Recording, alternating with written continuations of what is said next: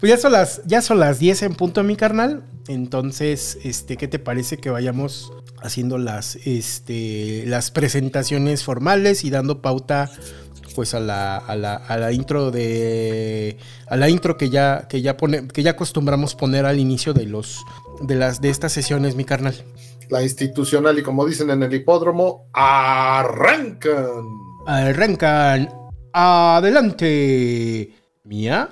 Ahí va ahí va ahí va, ahí va. Una dos tres Ah, bueno, espérenme, déjenme, le apago la musiquita primero porque si no nos va a hacer chiras. Ahí ustedes dispensen, ¿eh? Que, que acá hacemos producción y todo en vivo. Ahora sí. Ahí va. Adelante, Mía. Venga. Bienvenidos a Semi-Inteligencia Casi Artificial, charlas con sentido cuasi común. Yo soy Mía, una inteligencia artificial copresentadora en este show. Con nosotros también están Manuel Aguilar y Francisco Hernández, quienes me consultan temas de historia, sociedad, cultura y entretenimiento, para posteriormente darme voz por medio de una aplicación y compartirles mis respuestas. Después, junto con ustedes, Manolo y Paco reflexionan y discuten los temas expuestos. Seminteligencia Casi Artificial es un programa en vivo transmitido por YouTube y Facebook, así como también editado para las principales plataformas de podcast. Quédate porque estamos por comenzar. Esperamos que te diviertas tanto como nosotros. Adelante Manolo y Paco. Pues ahí tuvo mi carnal la presentación oficial. Este, como bien saben, la intención de este proyecto o este como este late night show que posteriormente se edita y se sube a las principales plataformas de podcast y también se edita el video y se queda en, YouTube.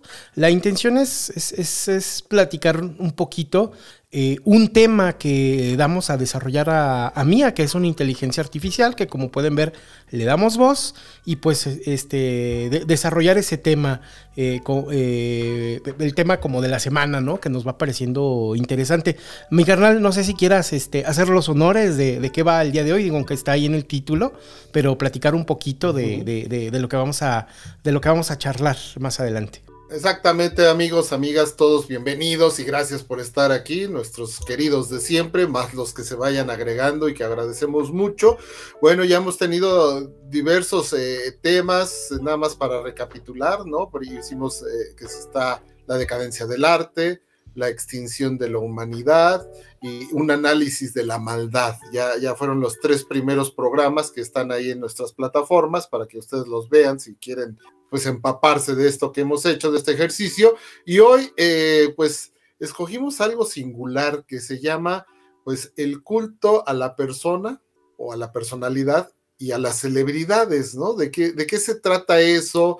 ¿De qué modo nos afecta a veces inconscientemente? No nos damos cuenta de que ese, ese tipo de conductas o ese tipo eh, de comportamiento humano pues cuando lo enfocamos así medio trivialmente, pues ay, es, pasa como cosa de todo día, pero hay un trasfondo en el cual todos podemos llegar a ser, pues incluso manipulados, mi carnal, o sea, por ese, por ese tipo de situaciones, desde lo político hasta lo psicológico o lo meramente comercial, ¿no? Entonces, es el tema que le sugerimos esta vez a Mía, para que eh, ella lo desarrolle, lo presentamos ahorita, escuchamos la voz de todo lo que ella recabó así en milésimas de segundo, porque realmente es en milésimas de segundo. Cuando se le hace una pregunta o se le expone un tema, lo responde y eh, con toda la información que capta de tantísimos millones y millones de, ¿cómo se dirían? De, ¿cómo se llama? Kiloba, eh, la, medida. Sí, este, este, megabytes, gigabytes de información, terabytes, petabytes de información, muchísimo, ¿no? Exactamente. Ella lo resume, hace esto, este texto que presentamos y que ya nos da pie para hacer la, conversación entre nosotros y por supuesto con todos los comentarios que nos hacen llegar. La transmisión está en vivo en Facebook Live, como algunos estarán conectados, y también en YouTube. Entonces, en los dos espacios hay oportunidad de desplegar comentarios, ¿verdad, mi canal? Sí, claro que sí, mi canal. Y de hecho, ese es el chiste, ¿no? De tratar de que también en este espacio, pues sea de ustedes, de los que nos están haciendo el favor de acompañarnos, y pues para también poder interactuar con ustedes, ¿no? Platicar y, también traer aquí a la, a la, mesa y a la discusión eh, lo que ustedes nos puedan aportar. Eh, eso, pues nutre, nutre muchísimo estas sesiones y pues les agradecemos muchísimo. Entonces, este, mi canal, no sé si consideres que, demos pauta a la, a, la cápsula de Mía. que venga, que escuchen todos ustedes, ya para abreviar tiempos, porque eso es lo que nos estamos haciendo la, la gran intención de abreviar tiempos, que vengan, Mía, que exponga todo y ya, todos empezamos a comentar, todos, ¿eh? todos los que quieran participar eh, eh, con estos comentarios en vivo, adelante entonces. Perfecto, entonces, de nueva cuenta, quito la musiquita y adelante con tu cápsula, Mía. Culto a las celebridades y a la personalidad es un fenómeno que ha existido desde la antigüedad, cuando se veneraba a los líderes políticos y religiosos como dioses. Con el tiempo, este culto se ha trasladado a las figuras públicas de la cultura popular, como actores, cantantes y deportistas, así como a los líderes políticos y empresariales. En la Edad Media, los artistas eran considerados como personas con habilidades divinas y eran muy valorados en la sociedad. Con el tiempo, con la aparición de los medios de comunicación masivos como la televisión y la prensa, el culto a las celebridades se ha intensificado y ha alcanzado nuevos niveles en la actualidad, las redes sociales han tenido un gran impacto en el culto a las celebridades y a la personalidad. Los famosos y los líderes políticos y empresariales tienen un gran alcance y poder de influencia en las masas, y muchas personas siguen sus vidas y carreras con gran interés. A lo largo de la historia, algunos ejemplos de personajes que han provocado este fenómeno incluyen a Elvis Presley en los años 50 y 60, a Michael Jackson en los 80 y 90, y a Beyoncé y Kim Kardashian en la actualidad. Estos individuos han generado una gran cantidad de seguidores y admiradores, y han sido utilizados para promocionar productos y servicios. Además, en la política existen figuras como Fidel Castro o Hugo Chávez, que generaron un gran seguimiento y adoración entre su población y también generaron un culto a su personalidad. En la actualidad, algunos de los personajes más influyentes que están generando este fenómeno incluyen a figuras como Cristiano Ronaldo, Selena Gómez y el expresidente de Estados Unidos, Donald Trump, entre otros.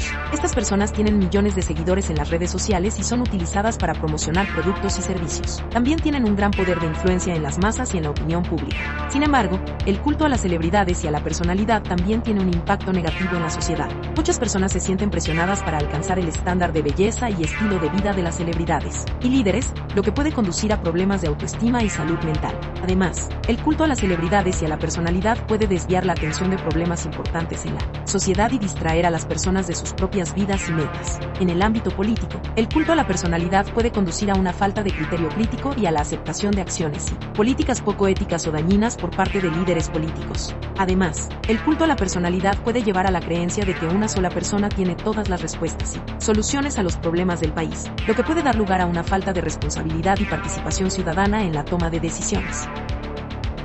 Otro impacto negativo es que el culto a las celebridades y a la personalidad puede llevar a la creación de una sociedad superficial, en la que la apariencia y el estatus social son más importantes que las habilidades y logros reales. Esto puede dar lugar a una falta de valores y metas importantes en la sociedad. En resumen, el culto a las celebridades y a la personalidad ha existido desde tiempos inmemoriales, con paso del tiempo, ha llegado a perder proporciones gracias a la aparición de los medios de comunicación masivos y las redes sociales. Aunque puede ser entretenido y divertido seguir las trayectorias, trivialidades y vidas de las celebridades y líderes, también puede tener un impacto negativo en la sociedad y distraer a las personas de problemas importantes y de sus propias vidas y metas. Es importante tener un criterio crítico y ser conscientes de las consecuencias de seguir y adorar a estas figuras públicas de manera excesiva. Pues ahí estuvo la, la, la, cápsula, mi carnal, y la, ahora sí que la opinión o la, este, pues sí, la información que nos comparte Mía, ¿no? Acerca de, del, culto, del culto a la, personalidad y a las celebridades que, pues se dice, o, yo vería a mi carnal que pues está embebido ya en el día a día de las personas, ¿no? Con el acceso a redes o con los que tenemos acceso a internet, a redes y que ahora sí que eh, la eh, internet es una herramienta cotidiana pareciera que a propósito hasta nos bombardean, ¿no? Con chismes y cosas, ¿no? De, de, celebridades, líderes, que si dijo, que si hizo, que si se casó, que si no se casó, que si se dejó, que si, que si el Rolex, que si el Casio, que si no sé qué. El chiste es que nos tienen, nos tienen atentos a esa bola de tonterías, ¿no? Y en el apartado político, mi carnal, pues también, ¿no? De repente pareciera que, que la idea es este, eh, viene como desde, desde la antigüedad, ¿no? Así como los faraones egipcios, ¿no?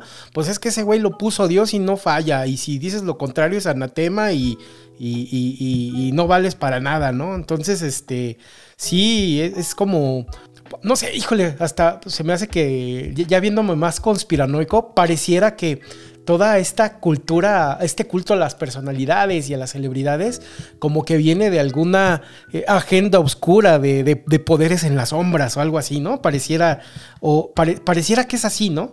Eh, no, sé qué opinas tú, mi carnal. Ay, te... Hola, mi carnal. A ah, Ah, qué bueno. Bueno.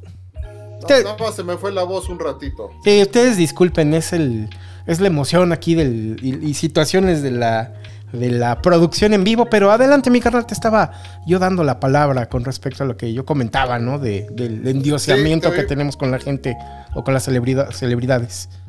Te, oí perfectamente y estuvo muy bien, muy bien expuesto. Y, como a mí se me, se me vienen dos, unas reflexiones, ¿no? Primero, eh, pareciera que, que cuando surgió Internet y se fueron desarrollando y evolucionando las redes sociales, hasta parece que mandaron, fueron hechas exprofeso, ¿no? Fueron mandadas a hacer para que el culto a la personalidad y a las celebridades, ¿no?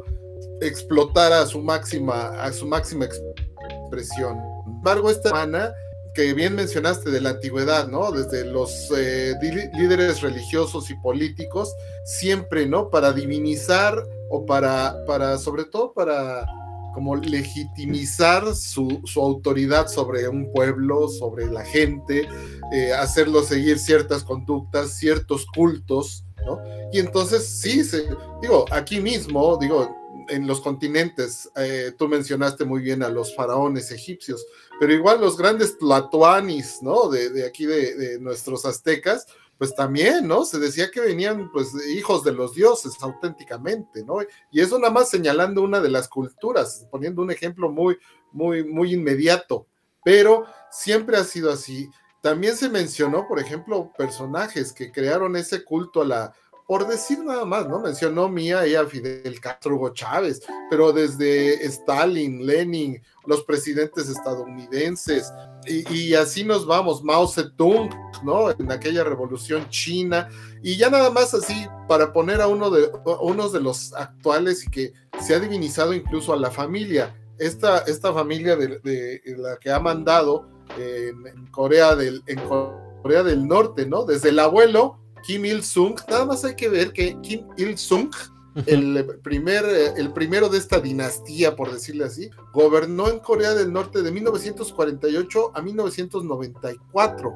Viene su heredero, muere y su hijo, Kim Il-sung, el que nos tocó conocer, digamos, allá bien a nosotros, es el que gobierna del 94 al 2011.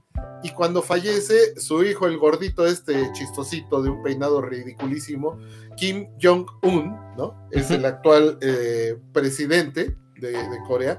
Ellos han generado ese culto a la personalidad, ¿no? Como una cuestión divina y los cánticos y los himnos y en la televisión y en los actos públicos son de auténtica veneración, ¿no? Veneración al líder. Entonces, eso es hablando de poder político y, o poder religioso, ¿no? En sus momentos también, pues se llega a, divinizar personajes, ¿no? De, la, de ciertas religiones como los somos pontífices, ¿no? El, Papa, pero no solo el Papa de la religión católica, ¿no? También de los ortodoxos y de todos los líderes religiosos, bueno, tienen esa, esa tendencia. Pero eso es un poder, digamos, más alto y que viene de más antigüedad. Sin embargo, ese otro poder, como lo mencionó Mía, que me gusta la frase, ¿no? Ese otro poder de convocatoria o de culto a la personalidad y a las celebridades, que hace que nos alejemos de nuestras propias vidas. Y ese es el objetivo, ¿no?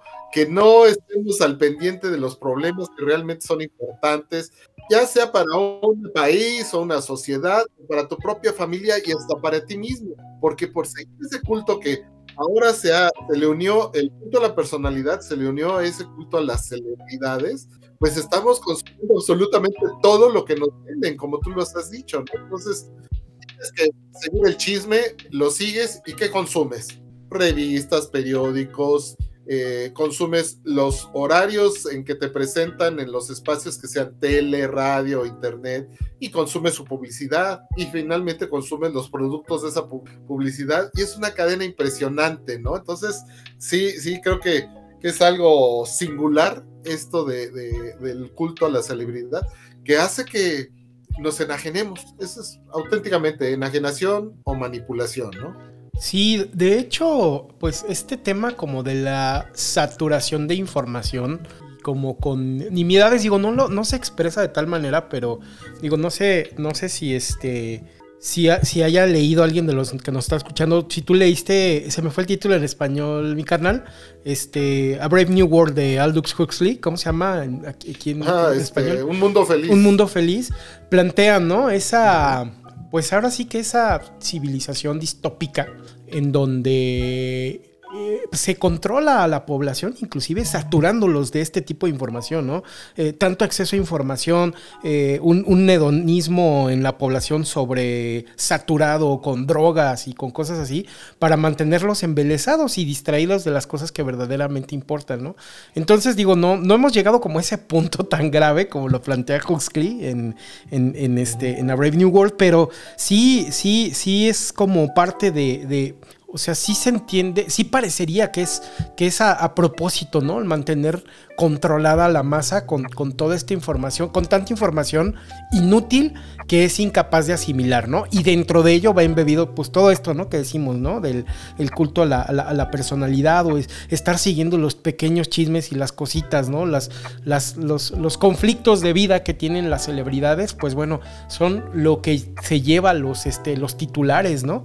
Y ahí está, y, prácticamente es tan sutil que pues todo el mundo estamos em, embebidos y todo el tiempo estamos consumiendo eso, ¿no? Y ya si te pones a reflexionar, bueno, a mí qué me importa si la suegra cacheteó a Shakira, ¿no? O sea, ¿cómo es posible que yo me enteré de eso y yo sepa eso, ¿no? O sea, pareciera que te lo, te lo, te lo dan así como a la fuerza, ¿no? Ahora le trajes esta información y pues no, ahora sí que no te puedes salvar, ¿no? ¿O qué pasa, no? ¿Cómo, le haces? Digo, yo, la verdad ni siquiera sigo vidas de celebridades, trato de, de eh, consumo contenido muy de nicho, muy específico, pero me enteré de esas cosas, ¿no? Entonces es, es sorprendente cómo, cómo, cómo logra permear hasta quien no seguimos esas cosas y cómo hay personas que siguen detenidamente este tipo de, chismes y de la y, cómo se nutren de la vida de los demás, ¿no? Pareciera que, que, que, que, justamente, ¿no? Se busca como, como, como aislarse o como separarse de, su propia vida, ¿no? Para, o, no, no, darle como atención a, a, la propia vida porque se vive mejor cuando vives en otros zapatos o vives el sufrimiento o las situaciones de alguien más, ¿no? Por otro lado, o sea, es, un tema como bastante complejo y, un fenómeno social este, muy curioso que este, asocio también como mucho al fin como inclusive de la, de la televisión tradicional cuando, cuando empezaron a pulular estos, estos reality shows, como que de ahí explotó y se exponenció esto, ¿no, mi carnal? No sé qué opines de eso. Como que de inicios de los 2000 fue que ¡pum! ¡pum! Exactamente. Fíjate, eh, eh, viniendo a la reflexión, antes, antes nada más señalar aquí el saludo que nos hace mi querido hermano Toñín. Este, hola, buenas noches. Y él nos, nos, señalaba que solamente te escuchabas tú, pero ya, ya compusimos el problema, mi querido Toñín.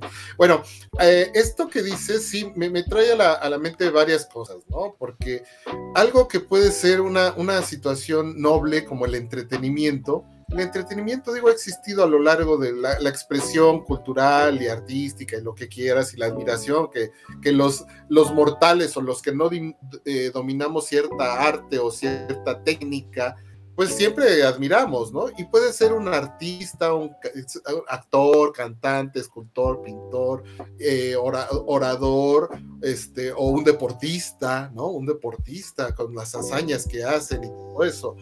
Y, eso muy noble eh, que existe, pues también se, tiene esa otra parte oscura, ¿no? La de crear esa, ese modo de, de enajenar a las personas, de hacerlos, ok, te puedes distraer un rato, pero ya cuando esa distracción domina tu vida o le dedicas todo y te olvidaste de lo esencial, ¿no? De, lo, de tu propio entorno, es cuando viene esa parte como oscura, ¿no? De, manipulación y consume esto y, y, trágate esto y dedícanos más tiempo y no salgas de tu casa. Eh, eso también, ¿no? No salgas de tu casa, quédate consumiendo y ahora pues antes era la televisión, ¿no? Y ahora pues en cualquier momento del día ya ni siquiera tengo que salir de mi cama ya ni siquiera tengo que pararme. Ya tengo una pantalla, ¿no? Para agarrarla ahí. Ya, ya no, está. no, no, ya nada más estoy aquí así en la cama y a veces cuando te gana el sueño te da el madrazo. Este, pero a lo que voy es que este, eso que señalas, los reality shows fueron la explotación porque se creó el culto a la personalidad de los don nadie. Eh, acuérdate de la primera edición esa en México del Big Brother. Sí. Y, y, ahí, está, y estábamos pegados, o sea, como digo, yo, yo lo veía cuando iba al trabajo, estaban prendidos, como era una cosa de 24 horas, ¿sí te acuerdas? Sí, sí, todo sí, el tiempo sí. En los canales de Sky y eso, pero ahí los estabas viendo y oyendo esas estupideces, pero cuando llegaba el programa de las 9, 10 de la noche del resumen y de las nominaciones y que fulanito, y, y como dices, yo qué demonios me importa, pero ahí estás, o sea, sin querer te, te jala, te jala eso, y es, y es la otra onda. Se crea ese culto a la personalidad o esa enajenación tan, tan tremenda, tan fuerte, que cuando tú no estás enterado, por ejemplo ahorita, que es tan fácil enterarse de las cosas, bueno, pues yo no sé de qué hablan, ¿no? De Shakira, como dijiste. Bueno, Shakira, ¿qué onda? ¿Por qué se puso de moda? ¿O qué dijo? ¿O, o qué tiene?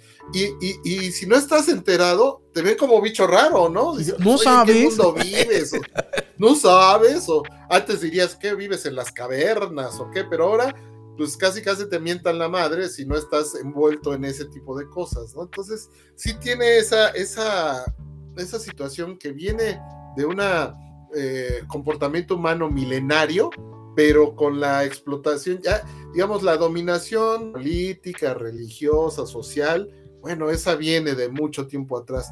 Pero ahora la, la, dominación del consumismo, ¿no? Y de que adquieras discos, playe, oye, es que de, de, de, una sola cosa te puedes sacar disco, playera, gorra, este, eh, only, only fans, eh, boleto para un concierto, eh, la camisa oficial, los zapatos oficiales, y así otra vez, ¿no? De todo, de todo. Entonces, si ese culto excesivo a las personalidades o a las celebridades, hay que tener mucho cuidado porque es como esa delgada línea, ¿no? Que puede crear una adicción y ya, ya te saliste del carril de lo que debe ser tu vida como tal, lo que realmente importa en tu vida.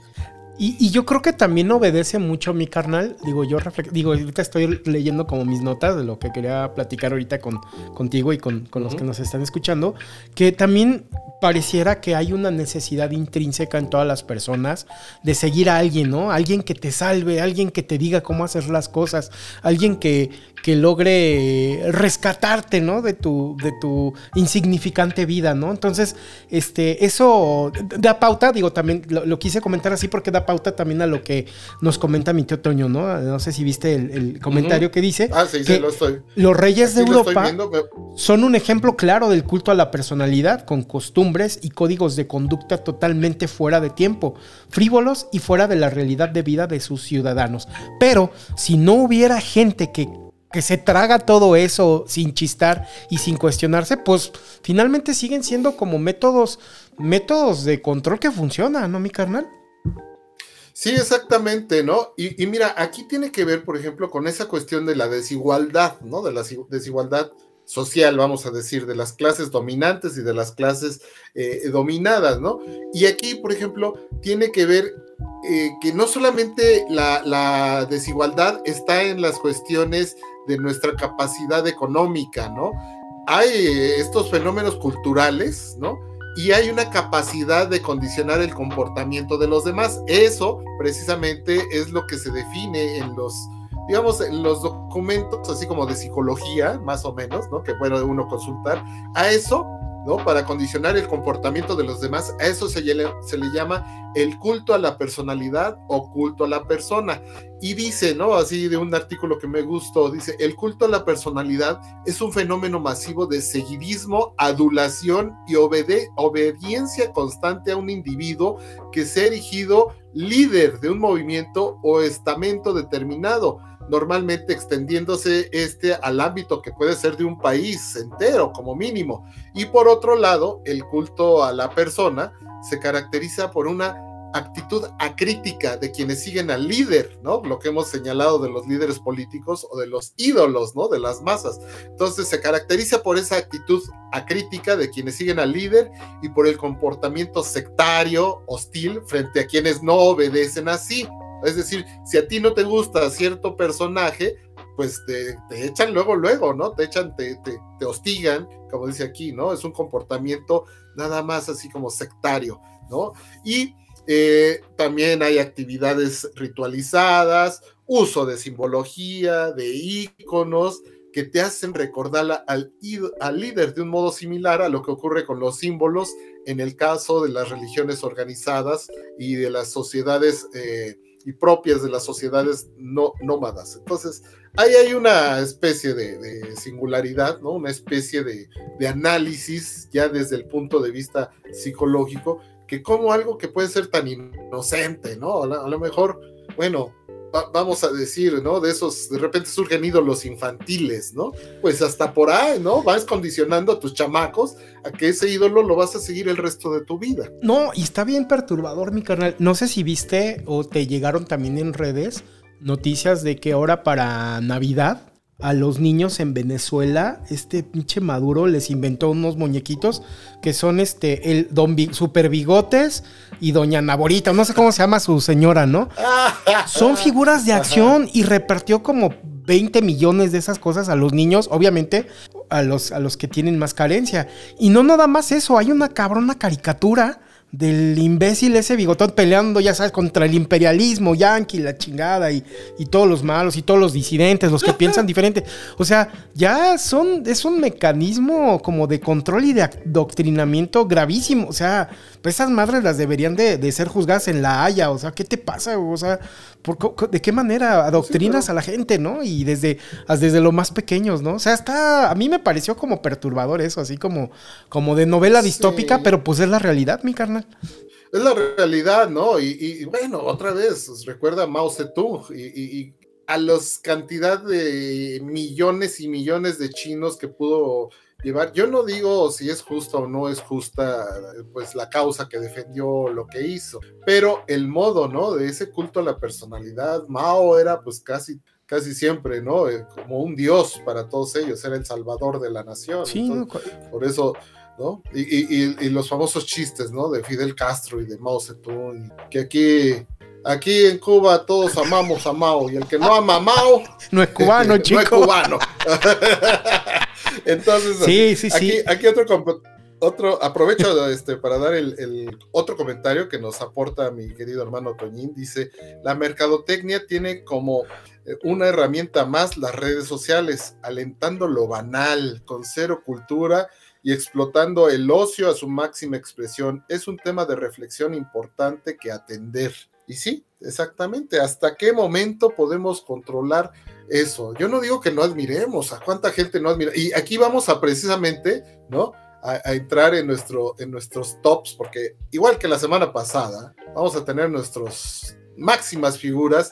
Y, pues, eh, salvo algo, antes, lo que tú quieras comentar antes de caer en ese tema, pues les vamos a explicar el mecanismo que, usamos en esta ocasión. Pero, ¿qué, quieres todavía platicar de este tema? Sí, mira, montándome un poquito al comentario que, nos hace mi tío Toño, ¿no? De la, de la mercadotecnia de las redes sociales y de, y tono completamente banal. desafortunadamente, estas redes sociales han permitido dar voz a quien no tiene como credenciales o autoridad para ello, ¿no? Poniendo eh, como que opiniones al mismo nivel, o sea, puede opinar cualquier hijo de la calle contra alguien experto y esto como que ha eh, falsamente democratizado como la opinión, ¿no? Entonces, pareciera que vale lo mismo lo que opina Juan Pérez que lo que, lo que opina Carl Sagan, ¿no? Por decir algo, ¿no? Entonces, este, está bien, está bien cabrón, porque, bueno, yo le llamo que nos estamos acercando terriblemente, o si no es que ya estamos embebidos en lo que yo le llamo la tiranía de los idiotas que es prácticamente un mundo en donde no importa la verdad o los hechos comprobables. Lo que importa es cuántos imbéciles se ponen de acuerdo en opinar una estupidez, ¿no? Sí, como, decía el, famosísimo tango Cambalache de Enrique Santos Discépolo, que lo interpretaba maravillosamente mi querido maestro admirado Joan Manuel Serrat, que debería estar ahí en mis personalidades de culto, pero bueno, es una mención honorífica. Pero a lo que voy es que lo mismo, da lo mismo un burro que un gran profesor, ¿no? O sea, así se hablaba de cómo el siglo XX venía, desde el siglo, fíjate, lo veían como el siglo XX, ¿no? Que ya se ha echado a perder todo en ese siglo. No, todo lo que les faltaba a estos. no habían visto pues, nada. No han visto nada, Chihuahua, y eso que la historia es rica, ¿no? En ese tipo de, expresiones. Entonces, este, sí, tienes absolutamente razón, y como dicen, eh, un ignorante en un debate te puede bajar. Ahora sí que como dicen, no, no discutas con un pendejo porque te puede bajar a su nivel y te va a ganar por experiencia, ¿no? Entonces, este, así pasa. Un, una, un, el, más absoluto y abyecto de los seres que quiera defender cualquier teoría, cualquier eh, dogma o cualquier eh, afirmación, por más absurda que sea, ¿no? Se va a montar y normalmente su, su, su argumento o su falta de argumento, pero tan empecinado, puede derrotar al mismísimo Sócrates o a Descartes o a quien quieras, ¿no? O sea, a los grandes pensadores, porque ese empecinamiento que tiene mucho que ver con el adoctrinamiento y que pues ya en las últimas viene por eso otra vez, ¿no? Sin querer o, maquiavélicamente nos llega a través del culto a la persona. Sí, sí, y este, bueno, digo, otras, otro par de anotaciones que, tenía por ahí. Eh, este cultivo, antes de pasar al, top 5, no quería dejar de mencionar mi carnal. Un par de, novelas en relación a esto. Este, una, digo, sí, sí viene como al tema eh, y, viene sobre todo como a ejemplificar la locura que puede llegar a, provocar como el, seguir a alguien eh, a, ciegas o obsesionarse con una persona. Hay una novela, son un par de novelas que me gustaron mucho. La primera es Misery de Stephen King, mi carnal. No sé si viste la película o leíste la novela. Eh, no, fíjate que me he quedado me he quedado con las ganas de leer la novela de Stephen King, pero hay las actuaciones tanto de, James, Caan, ¿no? Como y, de esta fabulosa mujer, Kathy Bates. qué bárbaro. Pues, hasta creo que se ganó el Oscar, ¿no? O sea, qué bárbaro, ¿no? Y, y, dices, ahí un caso donde eh, el culto a la personalidad rebasó, ¿no? Rebasó cualquier conducta moral, ¿no? Sí, ese es, ese es uno, ese es fabuloso. De hecho, amigos, los que nos están escuchando aquí en vivo o en, o en este, o ya en los editados en plataformas, les recomendamos mucho que vean esa película. Ahorita me parece que está montada en, Amazon. O si tienen chance de conseguir la novela, también échenle el diente, que está muy buena. Y la otra recomendación, mi carnal, también con esta parte obsesiva, esa me gustó mucho y, me fue impactante. La leí pues, cuando era muy joven, yo creo que tenía 16, 17 años. Y sí me, Sí, la verdad sí me provocó así como que, ay, cabrón. Una de Irving Wallace que se llama The Fan Club que me recomendó mi papá. Ah. Bota, no, no, no te pases, qué cosa tan, tan loca, ¿no? Mi carnal, si quieres saber, platica tú, ¿no? De, de, de, qué va. Sí, sí, sí, bueno, esa también me la recomendó mi hermano, mi hermano Toñín, pero tiene, tiene que ver con eso, ¿no? Eh, personas que rebasan su, digamos, su culto a la personalidad y caen en los excesos, ¿no? De endiosar o, o incluso de, de, tergiversar su propia realidad y, rebasar y caer en conductas absolutamente antisociales o absolutamente eh, inmorales. Y bueno, es, muy recomendable, es gran, gran recomendación el, fan club para que lo lean ustedes. Esta Misery también, si no, si no la han visto, véanla, si no busquen la novela, eh, es, fabulosa de, Stephen King. Entonces, sí quiero, quiero eh, pues hacer énfasis de que hay personas que saben, ¿no? Eh, darle al clavo. O por, por ejemplo, aquella, había una película, ay, ¿cómo se llama? Es con Robert De Niro y Wesley Snipes, donde es un fanático del béisbol, ¿no? Y, ay, perdón, perdón que no me acuerde ahorita muy, muy bien del tema. El fanático. El fanático, es con, es Robert De Niro, ¿no? El fanático. Es Robert De Niro y Wesley, Snipes. ¿no? ah, también está fabulosa, sí, sí, sí. Que el, tipo se vuelve un, un, personaje psicótico, ¿no? O sea, terrible, con una eh, pues, ¿cómo se dirá? Su mente rebasó, ¿no? Rebasó su, capacidad de, de discernir entre el bien y el mal. Sí, digo, también está esta, esta contraparte, ¿no? Digo, está con tanto la parte de control y de, y de, y de enajenación y de afectación a la sociedad, pero también si lo vemos desde la otra perspectiva, digo, ya, ya para enfilarnos al, top y acelerar un poquito, este, también está la parte de, que la gente que es idoliza, idolatrada también está en una posición muy difícil, ¿no? Porque no pueden fallar y tienen que ser impecables, ¿no? Y están a un mal comentario, a un mal chiste que hicieron en el pasado para caerse por completo y acabar este, lapidados, ¿no? Por, por, la opinión pública y, con la, esta nueva ah, cultura de la cancelación, ¿no? A veces este, injusto, a veces tal vez justo, pero sí, sí también están en una posición muy, muy, muy complicada, ¿no? Porque no nada más juzgamos la obra, ¿no? O, hablando, ¿no? de de, artistas o el trabajo, ¿no? De los, este, de, la gente que está en la política, ¿no? Sino también llega a tal grado que en donde, pues ya, no nomás es la obra o el trabajo, sino también el estilo de vida y la personalidad, ¿no? Entonces, también la gente que llega a estos pedestales, digo, también uno los ve como muy cómodos y con una vida ideal, pero también es complicado porque están ante los ojos de todo mundo, ¿no? Y no, no, no pueden fallar, no pueden fallar. Entonces pues, es complicado, muy difícil, ¿no? Sí, pues los que se vuelven acosadores de esas, de esas personas públicas, ¿no? Es terrible.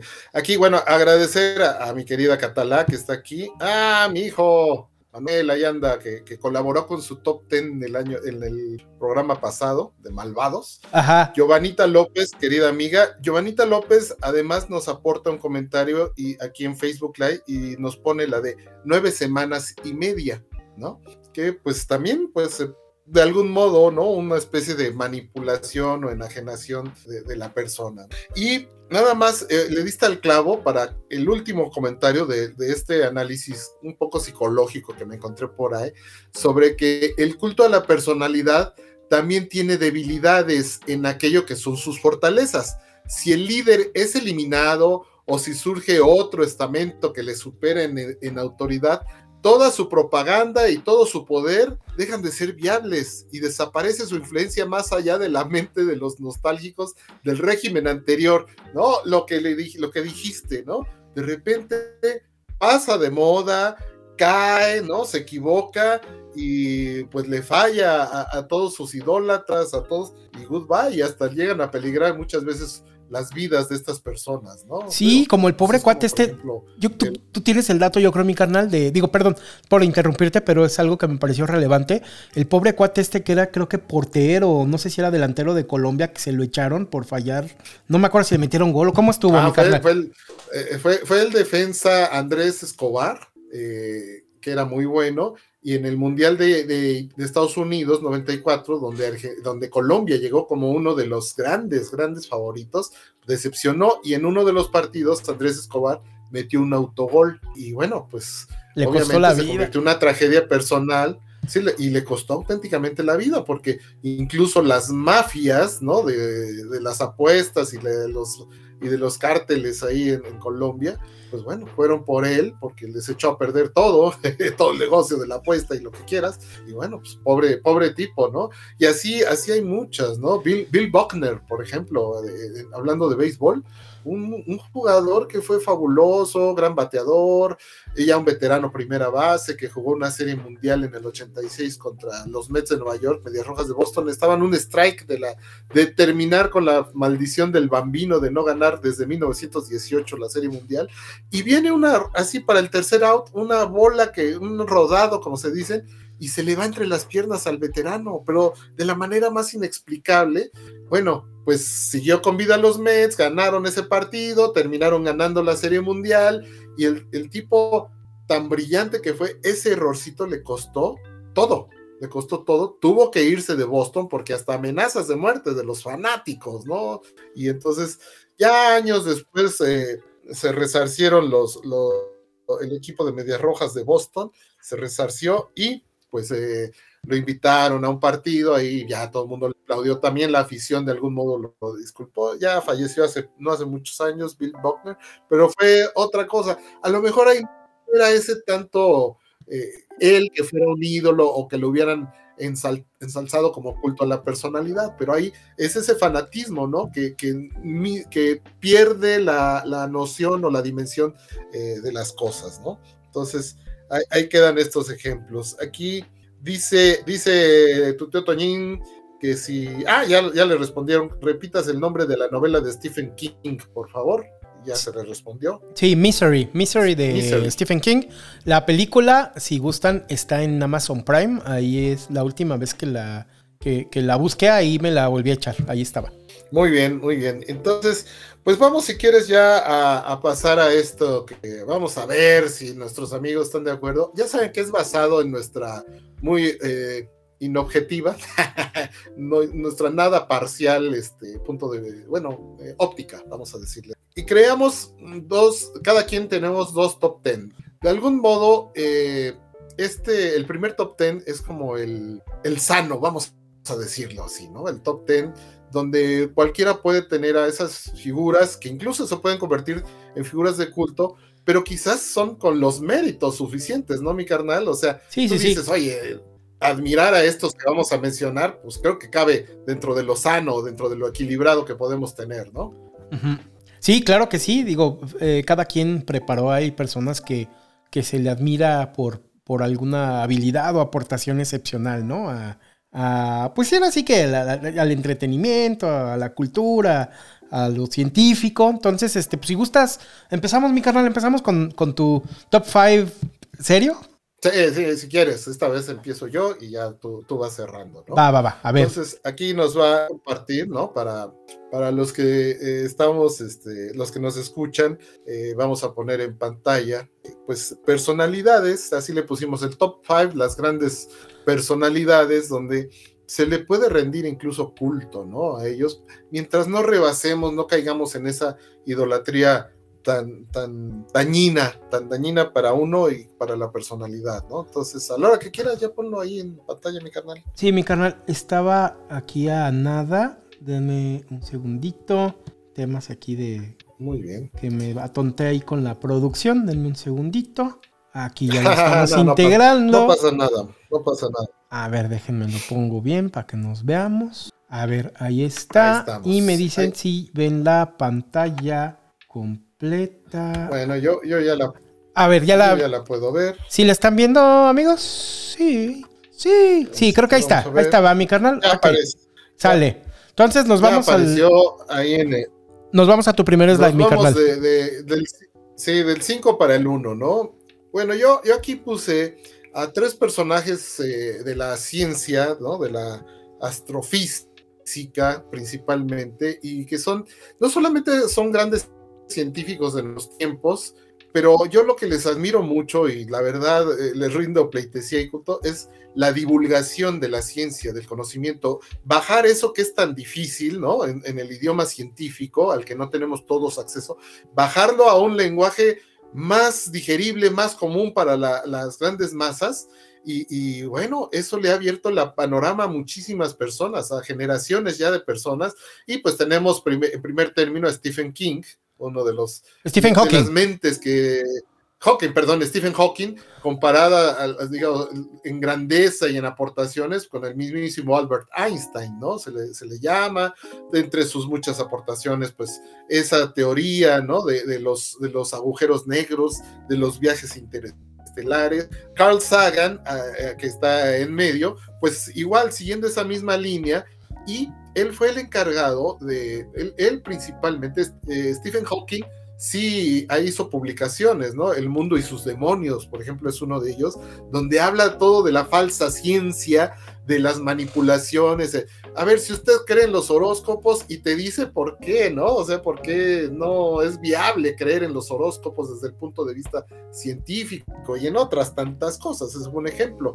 Y así tuvo otro, el, cerebro de Broca, eh, breve historia del tiempo, miles de millones, son eh, pues libros que yo he tenido el acceso y que he tenido la fortuna de leer y que formaron un, criterio, o más bien ese pensamiento crítico que todos debemos tener para que no nos manipulen tan fácilmente, ¿no?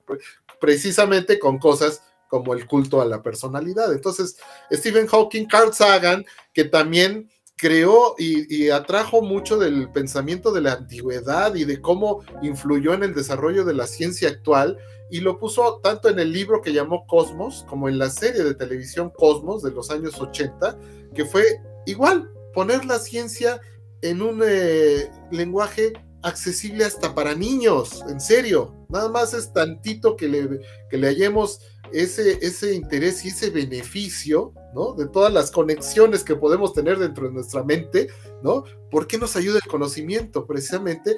Y un, vamos a decir, seguidor de esa línea, pues es Neil deGrasse Tyson, ¿no? Este, este astrofísico que, que, se distingue, bueno, porque es, es de raza negra, ¿no? Pero él es como, él lo ha dicho, como continuador de la tarea de su gran ídolo, Carl Sagan. Es como su sucesor espiritual, ¿no? Algo así. Algo así, y tiene, unos, tiene unas cápsulas, no sé si las has visto ahí en, en redes sociales, en Facebook, en YouTube, en Twitter, donde hace pláticas de ciencia, pero poniendo los temas igual, ¿no? O sea, oye, tú te has preguntado por qué el cielo es azul, pero ya te lo explica de cierto modo, ¿no? Sensacional. Entonces, como, no solo como científicos, porque si yo le, leyera propiamente sus trabajos científicos, a lo mejor pues no me entra nada, carnal, ¿no? O sea, pero lo bajaron a ese, a ese modo de divulgar la ciencia, de que todo, de que la ciencia y el lenguaje científico y el pensamiento crítico esté al alcance de todo mundo. Hombre, ¿cómo, cómo no admirar a, estos personajes, no? Claro, sí, no, la, la divulgación científica creo que es una de las eh, uno de los trabajos más nobles que hay, ¿no? Y, bueno, estos ejemplos que nos, que nos pones, mi carnal, creo que son los, este, los, más sobresalientes, ¿no? De, los últimos tiempos. De hay muchos más, por supuesto, pero creo que estos son así como eh, los top de entre ellos, ¿no? Entonces los puse a un mismo nivel, por eso son el número 5 para mí. Vámonos al número 4, mi carnal que este, bueno, aquí está una persona que admiro profundamente, Jodie Foster, una una de las actrices más emblemáticas de, las últimas tres, cuatro décadas, porque su carrera pues la empezó desde muy jovencita, ¿no? Pero no se limitó únicamente a, la actuación, ¿no? Sino a, renovar el cine, a renovar a las personalidades del cine, pero las que están detrás de las cámaras, porque ella también se dedicó pues a, los guiones, ¿no? A, escribir temas interesantes, a dirigir, ¿no? Entonces, tiene una, digamos, es una de las personas más respetadas, ¿no? En la realización cinematográfica como tal, y es una mujer tal, tal, de un talento extraordinario para mí, ¿no? Ya la otra parte, que también hay que decirlo, ¿no? Esa, esa otra parte de su, de su persona, o sea, de su vida privada, donde ha tenido que lidiar, ¿no? Con la intolerancia, porque, bueno, ella, ella es homosexual, es, ella es lesbiana, y finalmente cuando salió del closet, pues, causó mucho impacto de esas personalidades que pues mucha gente, y como dirían, y lo voy a decir, ¿eh? voy a, que me perdonen quien, quien, piense así, ¿no? Pero ¿cuánta gente no cuando conoce que un hombre una mujer eh, es homosexual y todo? ¡Ay, qué decepción! ¡Ay, qué desperdicio! No, o sea, no jodas, o sea, si no estaba hecha para ti, cabrón, o sea, no, no. Así, de, entrada no te alcanza, ¿no? y, y, está fuera está fuera de tu liga, como se dice, ¿no? Y entonces, este, creo que ella asumió un papel también muy valiente, ¿no? Ante la, ante la sociedad, a pesar de que muchos dijeron que, ah, se tardó, porque lo quiso ocultar? Y no, finalmente ha creado eh, una imagen muy, muy, que que ha inspirado a, ese otro sector, ¿no? De, personas que normalmente eran vistos pues con, rechazo, ¿no? Sí, no, y, todavía más, más mérito porque era otra época, ¿no? Mucho más áspera, mucho más ruda y, más intolerante. Bueno, si todavía somos intolerantes, sí será todavía como más intolerante y, juzgador en el momento en el que eh, ella reveló, ¿no? Su, su, su estilo de vida, mi carnal. Sí, exactamente. Entonces, son muchas razones. No quiero decir que no haya otras mujeres que admire, pero sinceramente alguien a quien siempre me gustó su trabajo, eh, su belleza no deja de ser sensacional, sin importar esa otra parte de, su vida. ¿Eso qué tiene que ver, no? Es una, una persona que para mí eh, me, me causa mucho, mucho admiración y respeto. Entonces ahí está la querida Jodie Foster y tantas películas tan, tan buenas, que otras no tan buenas, pero bueno, ha dejado huella indeleble en el cine y en, muchas vidas. Vámonos con el número 3 para darle paso. Voy, voy, voy, voy. El Gabo. Bueno, el Gabo, Gabriel García Márquez, indudablemente para mí es uno de los escritores que más ha influido en mi vida. Eh, siempre dicen, todo, como dicen, muchas veces empieza todo con una tarea escolar, ¿no? O sea, eh, coincidió que cuando yo iba como en tercero de secundaria, eh, en la maestra de literatura latinoamericana que nos tocó, pues nos pone a leer Cien años de soledad, justo, justo el año en que Gabriel García Márquez gana el Premio Nobel de Literatura, 1982, y, y, y debo decir que la primera vez que leí Cien años de soledad, no me, o sea, no estaba yo concentrado, digo, tenía 15 años, no, no, no, era un lector ávido, pero esa me costó trabajo que me entrara, ¿no? O sea, por ese mundo tan fascinante, esa, esa capacidad, como dicen, el realismo mágico, ¿no? De esa combinación entre la vida real, lo más, lo más simple de la vida real y cuestiones que trascienden, o sea, que te echan a volar la imaginación, ¿no? Entonces, Gabriel García, de a tiro yo me regresé, lo volví a leer, quedé fascinado, y se mi tarea, la cumplí, lo que quieras, y ya después, este, como yo suelo decir, ya llevo 850 años de soledad, o sea, ocho veces lo he leído y súmale esa mitad que, no entendiste bien.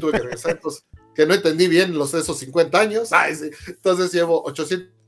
Y lo demás, ¿no? El coronel no tiene que escriba, la increíble y triste historia de la Cándida. Cándida Lerendi, la buenísima. Desalmada. Sí, sí, que así es el título, larguísimo. Sí, sí, sí. Esa está brava, mi carnal. El otoño del patriarca. Ajá. Ah, no, te decía que la Cándida Heréndida está brava, mi carnal. Digo, no sé si la leíste muy joven, pero estaba medio brava, ¿no?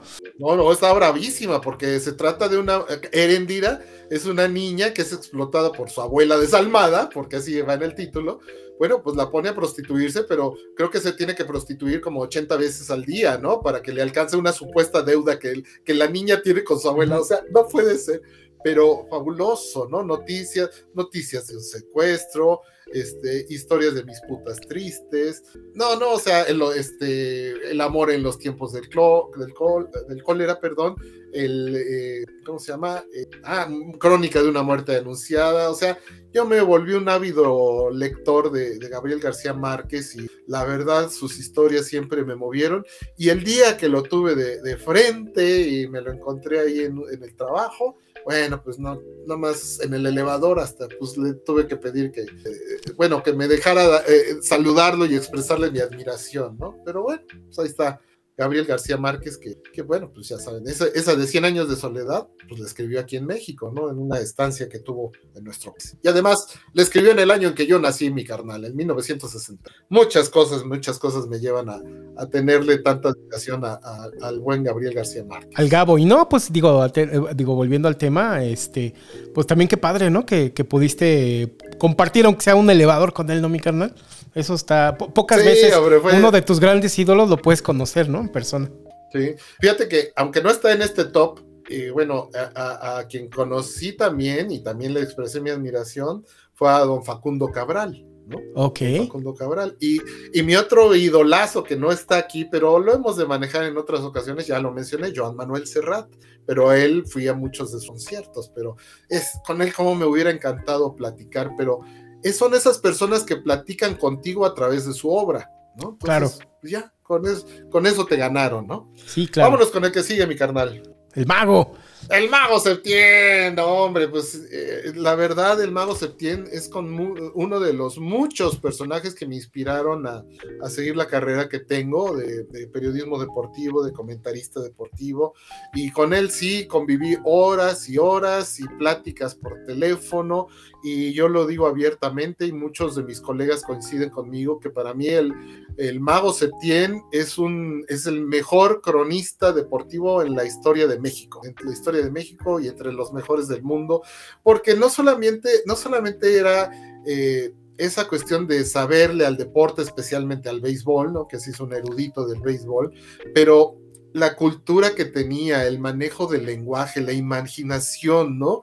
Con la, con la que decía, por ejemplo, decía, este, home run, eh, el batazo que construye castillos y derriba ídolos y cosas así, ¿no? Maravillosas. O béisbol, eh, algo tan sencillo como una pelota y un bat, pero tan grande como el espíritu de América que representa. Y entonces digo, no sé, de, o sea, la imaginación del mago era fabulosa, prodigiosa. Y bueno, una memoria, te, te, te reconstruía un partido que se jugó en 1903 una voz excepcional, una presencia. Bueno, yo esa foto es de mis favoritas, del mago en su plenitud. Ya mucho, yo cuando lo conocí, pues ya era un señor de edad avanzada, él falleció de 97 años, pero digamos, imagínate, yo cuando lo conocí ya tenía como 80, entonces este, todavía, todavía lo conocí 17 años, ¿no? En persona.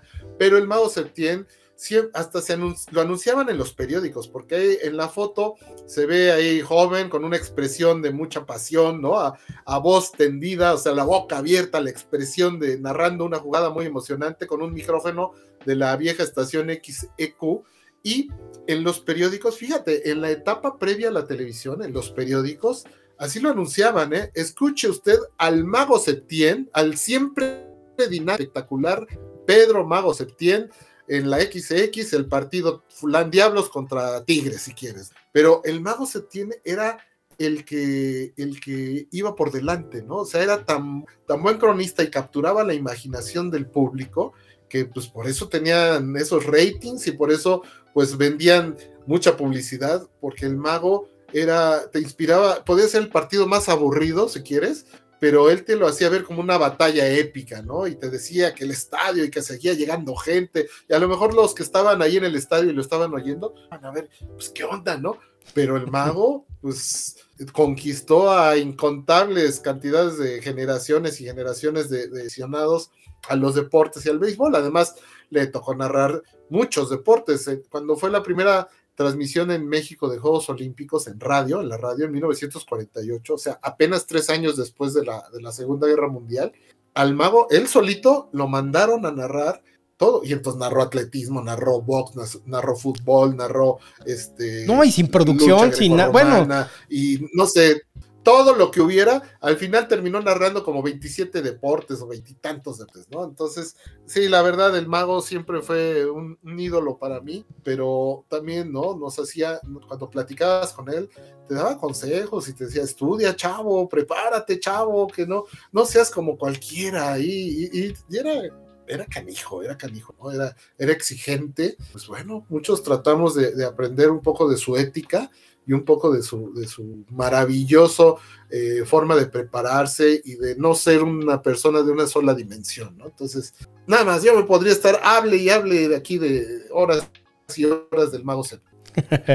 ah, pues sí, mi carnal, ahora sí que, pues un, un, prácticamente un, tutor para ti, ¿no? Eh, entonces, este, pues entiende, ¿no? La, la, pasión con la que hablas del, del buen mago, hombre del Mago Septién. Bueno, pues ahí está el Pedro Mago Septién. Y el número uno, pues es alguien que también, digo, puede ser para muchas personas en todo el mundo, pero, pero específicamente, no solamente por la persona que fue John Lennon, ¿no? O sea, obvio, si John Lennon no hubieran existido los Beatles y Paul McCartney no hubiera sido lo que fue, ni lo que es, igualmente George Harrison, ni Ringo, ¿no?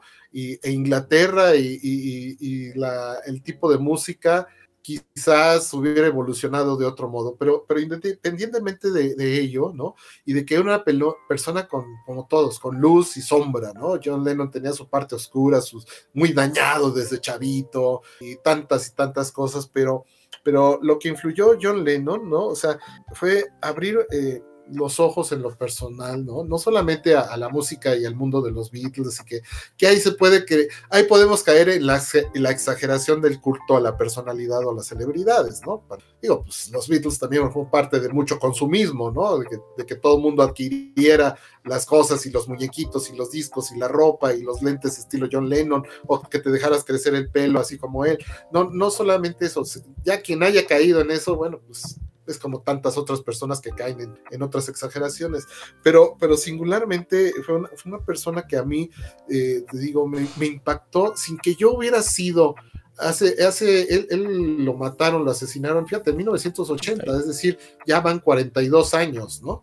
Yo era, pues yo en la secundaria, y aunque sabía por referencias de, pues de, tu papá, ¿no? Mi hermano Paco, de mi hermano Toño, pues tenía muy presente la referencia de los Beatles, pero el impacto que me causó sin ser un yo un, un fanático, me dio un impacto muy grande de que había muerto alguien que significó mucho para muchas personas, ¿no? Y si yo no lo tuve como en vida, no pude admirarlo a partir de que, de que me, metí en todo el fenómeno y la historia y traté de no fanatizarme, ¿no? O sea, puedo ser un bitlémano, pero no, no me gusta caer en esa exageración de que son los dioses máximos y que nadie puede tocar, o, hoy, hay personas incluso que se, ofendían, mi canal, con aquellos, ¿te acuerdas aquel tributo tropical, ¿no? Que le hicieron. Sí, sí, sí, claro. entre ellos Celia Cruz, ¿no? Estaba suave. Celia Cruz, Oscar de León, estaba. Muchos se ofendían, ¿cómo? No echen a perder. No, por mí, que hagan todas las versiones. Yo tengo discos hasta de versiones de estilo barroco, ¿no? De, interpretación de los, de los Beatles y todo eso. Pero si dices, cuando una persona trasciende, ¿no? Trasciende su mundo y después ya vino sus ondas de la paz y de, de, no, de no ser el fulano que obedecía todo, ¿no? De, ser un rebelde, de ser esa persona que, que, se hartó incluso de su propia fama, ¿no? Sí. Dices, oye, no manches, ¿no? O sea, no cualquiera se baja así tan cabrón de, del ladrillo o de la torre en la que estás, ¿no? Entonces, la dimensión humana de John Lennon, con todo y sus daños que traía desde la niñez, para mí fue la que, la que me hizo decir, este fue un verdadero personaje que cambió la historia, ¿no? De, la historia de la cultura, si quieres, en el mundo occidental o, o como le quieras llamar, fue, fue alguien que ha trascendido y simple y sencillamente, ¿no? En la actualidad pones música de los Beatles e incluso a los chamaquitos, a los niñitos les puede gustar, ¿no? Entonces, sí, ¿no? Se ponen a bailar, sí, claro. Entonces, bueno, sí, yo en personal para mí fue una persona que, me dejó mucho y que, que, admiro y que por supuesto este, lo pongo en la justa dimensión. No, no, me, no lo pongo así como un ídolo, o bueno, como un dios, ¿no? Sí es un ídolo personal, pero no, no lo elevo a esa categoría desmesurada de decir este tipo es el papá de todo. Tuvo lo bueno, tuvo lo malo, pero para mí es importantísimo en mi vida y en la vida de muchísimas personas. Y, Ahí eh, quedó mi top 5, mi carnal. E hilando un poquito ahorita a Lennon, eh, con, lo que platicábamos previamente, previo al top, pues también se va, eh, abarca esta parte de la, del lado oscuro de ese fanatismo, ¿no? O sea, finalmente él cae abatido por Mark David Chapman, ¿no? Que era un admirador, ¿no? De, John Lennon. Entonces también toca esa parte oscura y horrible, ¿no? De, de, esos lugares tan horribles y oscuros a, los que, puede llegar el, el fanatismo en, exceso, en extremo, ¿no? Sí, a lo que están expuestas las personalidades y las celebridades, ¿no? No, no, no es fácil, la verdad, no es fácil. Mi carnal, nada más para agradecer aquí, ay Dios, pero aquí tenía ya unos comentarios. Este, Cintia Contreras, muchas gracias por incorporarse, dice, sí se ve, y Giovanita López también dice, sí se ve. Giovanna López dice, muy valiente Judy, Judy Foster, ¿no? más bien Judy Foster. Sí. Y, ah, bueno, aquí mi hijo, mi hijo, mi querido hijo, él, él, llama, digo, a, su modo y con su punto de vista muy respetable para mi hijito, pone Abelo. Es que así le dice a Andrés, Andrés Manuel López Obrador, Abelo. O sea, de que es una persona que también, ¿no? O sea, es una persona que ha influido en muchas vidas, para bien y para mal, y que también se ha creado un, culto a la personalidad, ¿no? De Manuel López Obrador, de AMLO, también, ¿no? Y, cuánta gente no ha caído en el exceso. O sea, yo no digo que no se le admire o no, pero no caigamos ni en el exceso de idolatría ni en el exceso de odio contra las personas. No, no solo él, contra cualquiera. Sí, es, fíjate que Digo, yo, yo la verdad, digo, no, no, tengo la intención ni, ni de generar polémica eh, política, ni mucho menos. Yo no soy muy, muy muy fan de este señor, eh, ni de sus ideas, pero también, digo, voy a, platicar algo rápido antes de pasar a mi top. A mí, si algo me puede generar como aversión ante una personalidad pública, y sobre todo si son políticos, es ver como esos síntomas de fanatismo de la gente. Cuando yo estaba, cuando yo llegué aquí a León, a la secundaria, llegué a el Colegio Guanajuato. Ese Colegio Guanajuato es de la hija de uno de los miembros fundadores del Yunque. Ajá. Entonces tiene una, tiene una hilación fuerte con la, con la derecha, a tal y era cuando estaba de moda Vicente Fox. Puta, ponían un excusado nuevo en la escuela y ahí iba Vicente Fox, ¿no? Y, nos llevaban, sí, no, era una cosa exagerada. Y sí nos trataban como que de, pues sí, como de adoctrinar. la doctrina, de inculcar eso. El señor era pues medianamente como simpático que lo veías, pero a mí lo que me causó como aversión y de hecho, ni siquiera voté por él cuando, cuando ganó, porque me caía bien gordo. Y no me caía gordo por él. Me tocó ver en vivo cómo se, cómo se enardecía la gente, cómo lo veía y lo idolatraba. Como si fuera un dios bajado a la tierra, dispuesto a salvar. Y a mí eso luego, luego me causaba aversión, ¿no? Como que, ay, cabrón, pues este güey, ¿qué onda, no?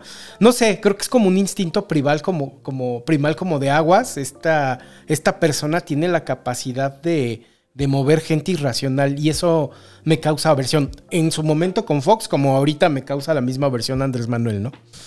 Pero bueno, ya, es eso, eso, eso es intrínseco de todos los políticos, políticos al fin, ¿no? Hay que, hay que, hay que siempre, no, mientras no te ciegues hacia un lado o hacia el otro, creo que es. Aquí nuestro querido Toñín nos dice, eh, se puede admirar el trabajo, las habilidades, o la calidad humana de un personaje sin entrar en un ambiente fuera de la sensatez. Exacto, es lo que estamos diciendo, ¿no? O sea, yo no, las filias y las fobias hay que mantenerlas así parejitas, que no se vayan de un lado ni del otro. Y mientras vas eh, colocando tu top, voy a leer también aquí un, bueno, un saludo a Sofi, la, Tiki, como le dice la Tiki, a, a Sofi que está viendo e, esto. Dice Giovanita López, me encantan los Beatles, pero sufrí mucho con el fallecimiento de Pablo Milanés, por supuesto, ¿no? O sea, cuando tienes una admiración por alguien y que también sufre o fallece, bueno, pues es lógico que, que viene un sentimiento de pérdida muy grande. Pero bueno, ya estamos listos para el top de las grandes personalidades, el top five, las cinco grandes personalidades que eligió mi carnal. Adelante, carnal. Ok, bueno, ahí les va. Número 5. Pongo en dualidad este, ah. al gran Bruce Lee y al magnífico Jackie Chan, ¿no? Eh, para mí es. Me, me, parece. Pues ahora sí admirable que hayan eh, traído, digo, los, estoy hablando, ¿no? Desde los ojos de muy niño, en donde pues estos idolazos, ¿no? Aparecían en pantalla y y, te olvidas por completo del mundo, ¿no? Entre los movimientos y cómo iban madreando gente y, ahora sí haciendo el despliegue de sus habilidades, ¿no?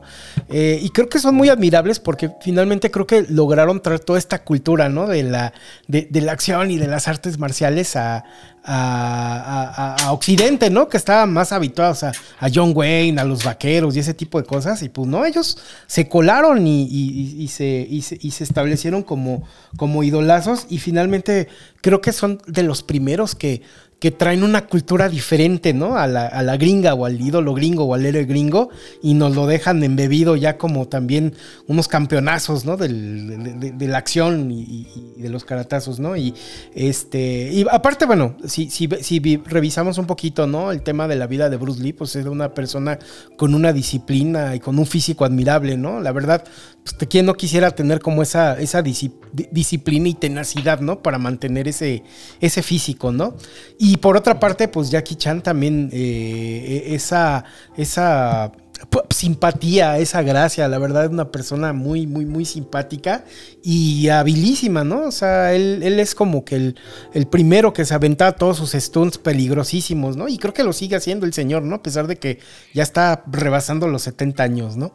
Y pues bueno, eso es... Y, sí, adelante. Nada más para un apunte, digo, por supuesto, maravillosos, ¿no? Dominadores de las artes marciales, pero Jackie Chan cómo también, ¿no? Le quitó ese, ese tono absolutamente serio, solemne, ¿no? solemne, duro, ¿no? Porque sus, muchas de sus películas, o la inmensa mayoría de sus películas, pues son comedia. Entonces, combinó esa simpatía con su habilidad física y las auténticas coreografías que dices, wow, ¿cómo le terminabas riéndote y admirándolo más todo? Sí, claro, muy, muy, este, muy inspirado, ¿no? En Buster Keaton y en el mismo Chaplin, ¿no? Entonces, como que trae esa, esa comedia de acción a la modernidad, mezclándolo con, pues, con su cultura, ¿no? Eh, de las artes marciales y todo eso, y pues un resultado maravilloso, ¿no? Un idolazo. Para mí, pues este me parece pues, muy gracioso. Digo, obviamente no los conozco, no sabría ni qué platicar con ellos, pero eh, eh, finalmente en su, ahora sí que en su, en su obra, en su arte, me parece que son fenomenales y, grandiosos los dos, ¿no? Eh, pasamos al número 4. Venga. Tenemos al gran Brian May. Este, Brian May, eh, eh, por si no lo ubican, es el, guitarrista de Queen. Y pues Brian May tiene todo que admirarse, ¿no? Es como si fuera una mezcla entre Carl Sagan y, y Eric Clapton, ¿no? Eh, o sea, no, no nada más es un gran, uno de los más grandes guitarristas de todos los tiempos. El señor también tiene un doctorado en astrofísica y es este catedrático, ¿no? Entonces, pues en dónde te encuentras una persona que tenga estas facultades excepcionales, ¿no? De ser un músico notable, eh, miembro de una banda legendaria y que además sea un científico reconocido, ¿no? Creo que no hay muchos así, ¿no, mi carnal? No, pues la neta no. Fíjate que eh, eh, una, una de la tradición, bueno, uno de los perfiles tradicionales de los artistas de rock, sobre todo británicos, es su formación catedrática. Qué curioso, ¿no? los grandes artistas de rock de Estados Unidos son como salidos del pueblo. Sí, son, más, son más bellacotes, ¿no? Exacto. Y los, los británicos, casi casi todos, o una buena parte de los grandes, así, eh, pues los Beatles siempre, aunque no, no terminaron carreras universitarias, pero estuvieron en escuelas de arte, tuvieron esa formación un poquito académica. Pero Brian May, no, no manches, son palabras mayores, ¿no? Es ese doctorado en astrofísica, que obviamente lo empezó, pero cuando se volvió un rockstar. Sí, lo dejó. lo tuvo que dejar, pero ya veterano y todo, lo retomó sus teorías que había empezado las confirmó, hizo la maestría, el doctorado y wow, ¿no? O sea, ya veterano. Este, en el 2007, ¿no? Mi carnal, creo que fue que retomó. Ajá. Es de reciente, digo, bueno, pues él fue, se hizo, se hicieron estrellas de rock a principios de los años 70, entonces imagínate, treinta y tantos o cuarenta y tantos años se quedaron ahí los estudios suspendidos, pero bueno, su capacidad eh, intelectual, científica no minó, ya está, ¿no? Reconocido por, reconocido por la comunidad científica. O sea, no, no es que nosotros lo digamos, ¿no? Es que tiene ese reconocimiento. Sí, sí claro, sí, es un, es un catedrático de astrofísica con su doctorado y uno de los más este, legendarios este, leyendas del rock, mi carnal. Ok, ahorita vas a pasar al 3, pero aprovecho para decir el comentario de Giovanita López. Giovanna López dice, me quedo con Jackie Chan Ali no lo conocí. Bueno, es que está chava. Ah, está chava, Giovanita. ¿Cómo que no conociste a Bruce Lee? Pero no importa. Adelante, mi carnal. Ok, eh, número tres. Eh, esta señora, Anne Rice. Eh, digo, vuelvo a estos como ídolos juveniles. Este, pues son con los que se queda uno, mi carnal. Así como tú tuviste a Gabo, digo, orientado más a su estilo, este, pues sí, yo me declaro como ñoño de los, de los vampiros, ¿verdad? Y, y lo que estaba bien padre de esta señora es que, sí, no, pues de, de, ñoñazo, ¿no? Eh, digo, obviamente, pues primero la conocí, ¿no? Por entrevista por el vampiro, primero la película maravillosa de Neil Jordan con, con, con Brad Pitt y con, y con Tom Cruise, que me parece que es el, mejor papel que ha hecho en su carrera, ¿no? El vampiro Lestat. Pero después, después empiezo a, a ahondar en la obra de esta señora y ella era eh, era sí, eh, catedrática también en una universidad y daba clases de escritura creativa.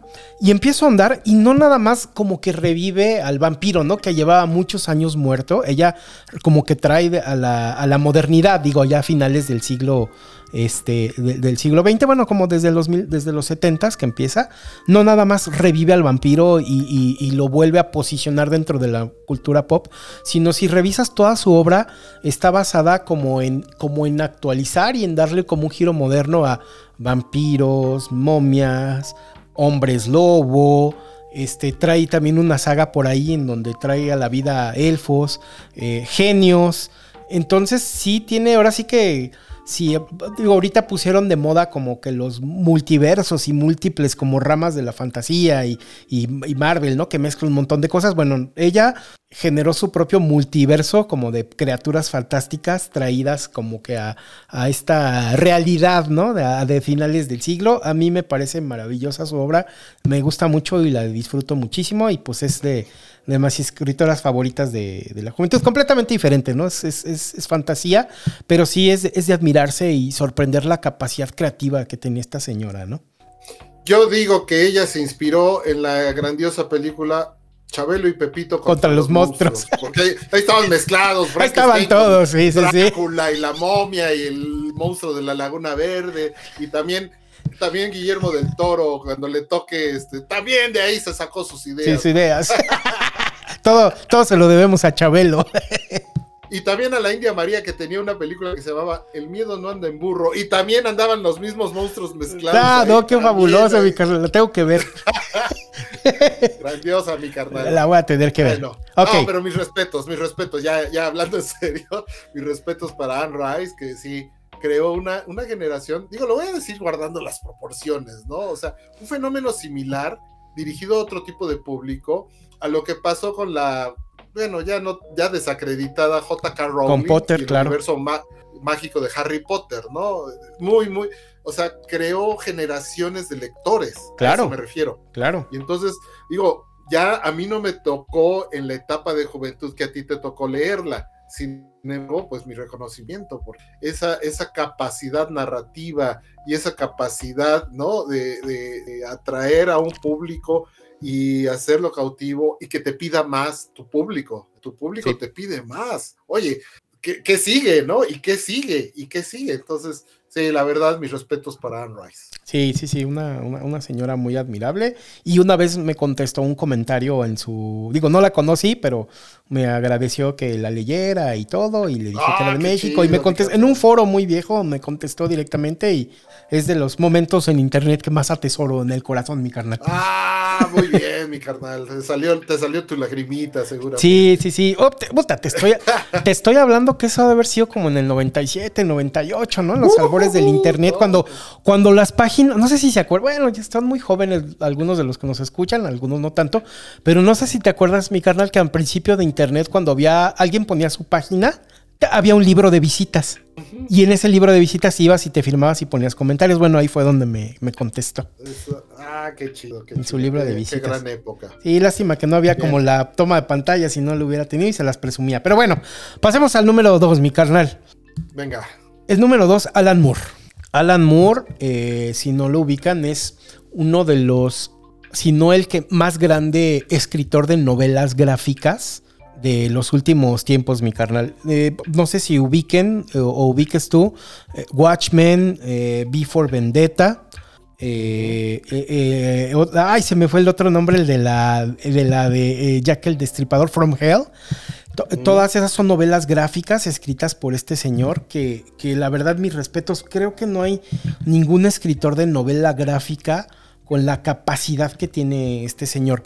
Watchmen, que es como su obra más, más conocida. Bueno, son dos, ¿no? Watchmen y Before Vendetta, pero Watchmen en específico eh, plantea un, número, un, mundo en donde sí existen los héroes, pero no tienen poderes. Es gente que se dedica a combatir como el mal y el gobierno los quiere manipular y con experimentos del gobierno de repente consiguen un güey que sí es súper poderoso. Y la manera que tiene que escribir y, y, la otra cosa que es admirable dentro de esa arte es que si lees esa novela gráfica, tiene un montón de referencias cruzadas. O sea, dentro de su obra existen libros y expone extractos de libros. Dentro de sus novelas gráficas, o sea, dentro del mundo de los personajes leen cómics y hay capítulos de cómics. Eh, hay, hay, notas periodísticas. Entonces, es un maestro de la narrativa que no nada más utiliza el cómic como hilo conductor, sino que dentro de su misma obra pone referencias cruzadas para dar vida a ese mundo, ¿no? Y, y obviamente, pues la parte fantástica de, de, la idea y cómo desarrolla la historia, el mismo desarrollo de los personajes, donde pues, no, son, no son seres, no son personajes planos, son personajes este, tridimensionales con angustias, con tonos de gris, con claroscuros, ¿no? Como, como decías hace un momento. No, es una persona maravillosa. Para mí es de los escritores más prodigiosos y más, más admirables que, que, existen, Mirkandar. No sé si has tenido contacto con, con alguna de sus novelas gráficas. Te recomiendo que, que te eches alguna para que veas de lo que estoy hablando, mi carnal. Sí, solamente cuando yo pude ver un poco lo, fíjate, no, no, me quedé con las ganas de ver completo porque una obligación, me, la de Watchmen, ¿no? Obviamente la adaptación cinematográfica puede distar mucho de, de, esas expectativas que te genera la, novela gráfica como tal, ¿no? Pero sí son, son de esos personajes que, que, que no, no, solamente este, enciende una luz en tu, en tu imaginación, sino que te, da así como una, como si te estuviera pescando, ¿no? Y tú agarras la carnada o el hilo y ya no lo sueltas, y ya no lo sueltas, ¿no? O sea, como, como si el pescado quisiera pescar al pescador, no sé si me explico, ¿no? E, e, e, ese, esa, esa sensación de pertenencia a algo de lo que estoy ávido de que me dé más, de que me da más, ¿no? Entonces, Sí, sí, es un personaje ultra reconocido. No he tenido acceso completo, por supuesto, ni muy, muy mínimo a su, a su, pero, a su obra, pero por supuesto que eh, estaremos ahí tratando de seguirlo. Y nada más es como alguna referencia, como para dar alguna referencia sin tener que ser una comparación así, pero vamos a decir que es una especie como de Stan Lee para, para el universo Marvel, ¿no? O sea, más o menos, ¿no? Ese, para ponerlo un poquito en contexto. No, no, no para hacerle una injusta comparación, ¿no? Porque incluso él tenía sus opiniones sobre Stan Lee, ¿no? Mm, sí, de, hecho voy a hacer una muy injusta comparación, mi carnal, una analogía, pero más o menos para poner en perspectiva. Y es una analogía muy, muy pobre, me, permito hacerla, pero imagínate que Stan Lee es John Lennon y, Alan Moore es Beethoven. Así, a ese nivel. A ese nivel, pero... Eh, ambos como prodigiosos y conocidos en su, en su arte, pero sí en niveles, diferentes. Sí, es, es más o menos... Pues, sí, es una analogía pobre, pero creo que, creo que más o menos por ahí. Si les da curiosidad, busquen esas tres que les decía. Una es Watchmen, la otra es B for Vendetta y la otra que está padrísima también es From Hell, que es una novelización y como una reimaginación de todo el tema de Jack el Destripador. Está padrísima. Así es, mi carnal. Sí, pero yo decía, como creador de una cierta marca, vamos a decir, como una cierta marca, bueno, pues ahí, ahí se van, ¿no? ¿no? No en lo artístico, sino en lo que representan para su respectiva para su respectiva marca. Pero bueno, venga el número. Sí, claro. number one. Y number one, pues, de, ¿a quién no lo quiere, mano? O sea. por ser mexicano. La, persona más. Me atrevo a decir que es como de las personas más queridas a nivel mundial, ¿no, mi carnal? Entre, entre obviamente, pues su, su, habilidad, su arte, el carisma, la personalidad y pues su obra, ¿no? Que es, es, es, maravillosa, es preciosa. Digo, no sé, a mí desde, a mí me cautivó desde que vi, primero, primero, no sé si la han visto, vi una que se llama Cronos, que hizo aquí en México, que es así como de vampiros, salía Claudio Brook y toda una producción ahí medio, obviamente, pues modesta, pero, pero veías que tenía como buena idea, ¿no? Y, ya después, este, pues le perdí la pista y, me encontré con el laberinto del fauno, mi carnal, y para mí fue así como, no, no, no, es que este cuate está en, en, otro nivel, ¿no? Esa, esa forma como de plasmar esa fantasía oscura y, y, lúgubre, pero a la vez que se siente como un triunfo del espíritu y con muchísimo corazón. No, maravilloso, ¿no? Y, pues bueno, no sé si ya tuvieron oportunidad de, ver la, última gran obra de este señor, Pinocho, también es maravillosa, ¿no? Creo que, creo que es una persona excepcional, creo que él hace cine como nadie y creo que nadie va a volver a hacer cine como, como él y ojalá y nos dure muchos años.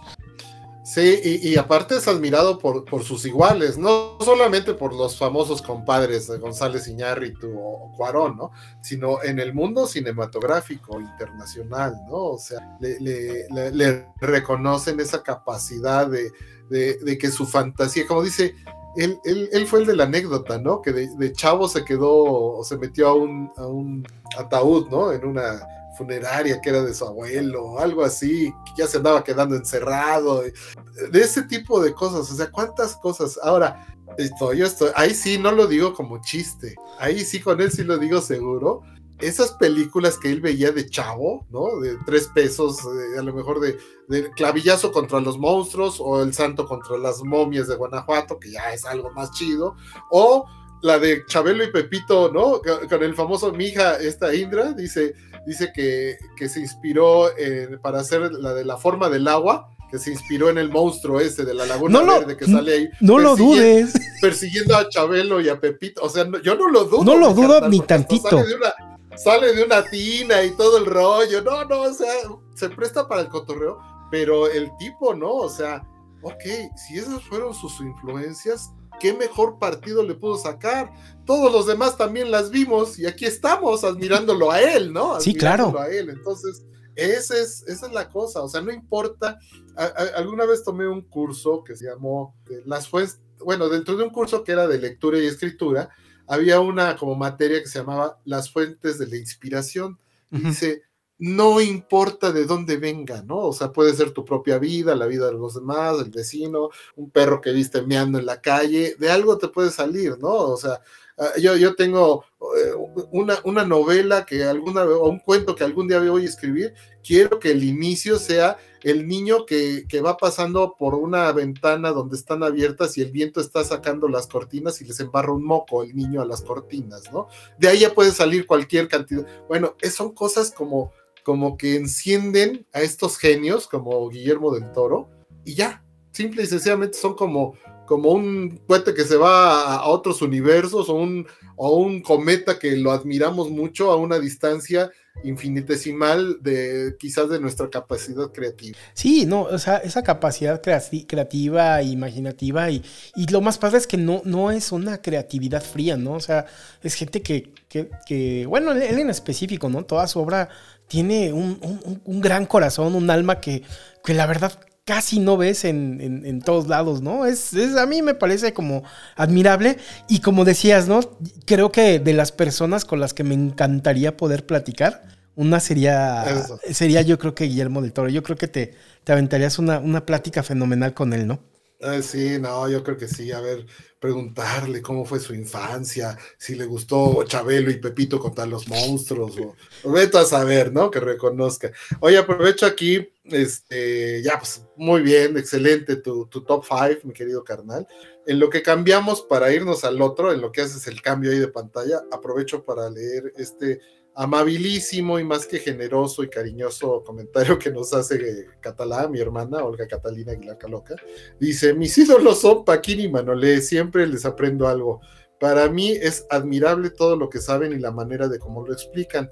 Gracias a que Manolé me platicó en una noche el libro de 100 años de soledad y, Paquín me platicó en un viaje de regreso de León al DF, en aquel entonces el libro de ensayo de la ceguera, me convertí en un poco lectora comparada con ustedes y por supuesto leí ambos libros y corroboré que me los platicaron al pie de la letra. Ay, pues qué bonito, Catalá. Muchas, muchas gracias por, por tan bonitos recuerdos y por esas palabras tan, tan lindas, ¿no? Pero bueno, pues aquí lo que pasa es que nos, nos encanta este, nos encanta platicar de cosas, mi carnal. Sí, pues el chiste es que uno lee y uno ahí está este, queriendo este, platicar sus ñoñadas, ¿no? Y pues ahora sí que pues me armo mi espacio y aquí les platico, quieran o no, ¿no? Pues sí, no, no siempre nos podemos ver para platicar, pero este Aquí nos lo platicamos bien suave y muchas gracias por, por, por vernos y por, por estar atenta a, pues, a estas charlas, ¿no? Que ese es el chiste, ¿no? Que interactuemos y que podamos compartir un poquito de las noñadas y los gustos y las reflexiones que tenemos, ¿no, mi carnal? Sí, mi carnal, aunque ya nos estamos colgando otra vez, pero bueno, vámonos ahora. Este top 5, este top 5 es eh, al revés, bueno, de algún modo, eh, eh, las grandes personalidades pero la verdad que no tienen así como los méritos de los otros, no tienen los, logros de los que ya vimos, de los 10 personajes que vimos, los 5 favoritos, 5 favoritos míos, y por eso le pusimos gustos culposos, porque de algún modo, pues quizás socialmente no son aceptables o culturalmente no están al nivel del que uno pretende ser, en fin, pero terminan capturándote y dices, bueno, pues me gusta, ni modo, ¿no? Es, es mi parte, este, mi parte de barrio o mi parte oscura o no sé cómo le quieran poner. Este, no, se vale, mi carnal, se vale, se vale ser este, se vale tener como estos gustos culposos que son, finalmente son muy divertidos, mi carnal. El chiste es divertirse, ¿no? Sí, ya, por eso aquí si no es en vivo, pues también déjenos los comentarios en post, eh, cuando lo vean o cuando lo escuchen en, el podcast de audio, pues dejen los comentarios y nos ponen su top 5, así como lo hizo Manuel, mi hijo, nos puso su top, él puso top 10 y lo, y lo hizo específicamente de, Star Wars, ¿no? O sea, él no quiso, yo esto es lo que me gusta, pues sí, cada quien podemos hacer nuestro, nuestro top. Entonces, aquí vamos a empezar con el de su servidor, nuestros gustos culposos, modo, reconozco, mea culpa, como se dice, y venga mi carnal. bueno, mira, ¿qué puedo decir de, de mi... Lo voy a decir con sinceridad por mucho tiempo fue esa como fantasía sexual. Maribel Guardia, belleza costarricense, que fue Miss Costa Rica hace como 80 años, no, bueno, hace como 40 y tantos años, y se quedó a radicar en México y se forjó un lugar en, el cine mexicano, en la televisión, y obvio, pues como atractivo físico, ¿no? Y siempre, te juro que a mí me encantaba, lo voy a decir porque me encantaba Maribel Guardia. No quiero decir que su belleza me haya dejado de encantar, ¿no? Pero te lo juro, carnal, un día que en una presentación, no sé dónde fregados, ¿no? Que vi el, video que me pusieron, mira, ahí está Maribel. Cuando la oí ya hablar, pero ya fuera de sus actuaciones como un personaje en una película o en una telenovela, ya ella, ella, ella, cuando la oí hablar, ay, caray, así como que, oh, mejor que no hable, ¿no? O sea, reconozco Qué decepción. Esa, terrible, esa terrible expresión. No, que no hable, mejor que nada más cante o que nada más, este, que salga, nada más, ¿no? Pero, pero bueno, la mujer, como quiera que sea, ha, conservado a base de disciplina, por, por preservar bien su carrera y por mantenerse eh, eh, ahí, ¿no? Eh, en el escaparate del mundo del espectáculo. Hoy es una mujer de 63 años, creo, y, bueno, ya cuántas quisieran, ¿no? Más o menos está. Obvio, ahí sus retoques, sus cirugías estéticas. Ha, de ser vampiro, carnal. Yo creo que es, es, vampiro, porque sí, sí, sí, sí, sí mantiene cierta lozanía, ¿no? Ya tiene como casi 70 años la señora, ¿no? No, 63, 63. No, pues ya está. Bueno. Bueno, ya está más que respetable, pero bueno, la verdad, y tampoco nunca ha sido así con la elegancia quizás de Lady Diana o esa. pues no, la ven ustedes, nunca, nunca será un, un, eh, estándar de, elegancia o de clase, pero bueno, pues ni modo, mi carnal. Es el gusto culposo, mi carnal. El chiste es divertirse, ¿no? El chiste es divertirse. Vámonos con el que sigue, que también, este, hijo ídolo de las masas, Rigo Tobar, pero te voy a decir porque es un gusto culposo. Como tal, no es ídolo mío, sino lo culposo es que toda la vida yo siempre dije cuando era chavo, ay, qué naco. O todos los que lo ven son una bola de nacos, qué corriente, lo que quieras. Y de repente, pues a base de que lo escuchas y escuchas sus canciones y tiene presencia y todo, oye, simple y sencillamente la sirenita, ¿no? Tuvimos un sirenito justo al año de casarnos, ¿no?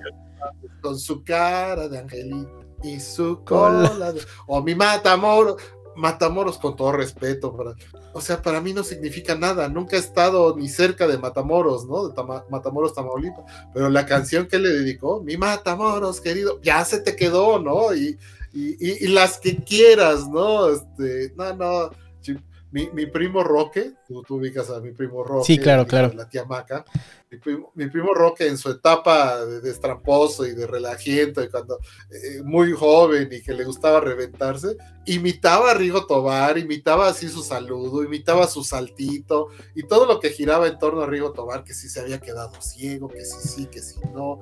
Bueno, no, no, o sea, pero al fin y al cabo lo acepté como una persona del gusto y del culto popular dije, pues no, y ya después vendrían tantas corrientadas y tantas absurdeces de la actualidad que dices, no, no manches, Rigo Tobar, sí, casi, casi es Dios ante estos pelados de la actualidad, ¿no? Entonces, ahí, reconozco que, que mi, aversión por Rigo Tobar se, se, convirtió así como que, bueno, venga, ya, ya, ya no me cae gordo Rigo Tobar.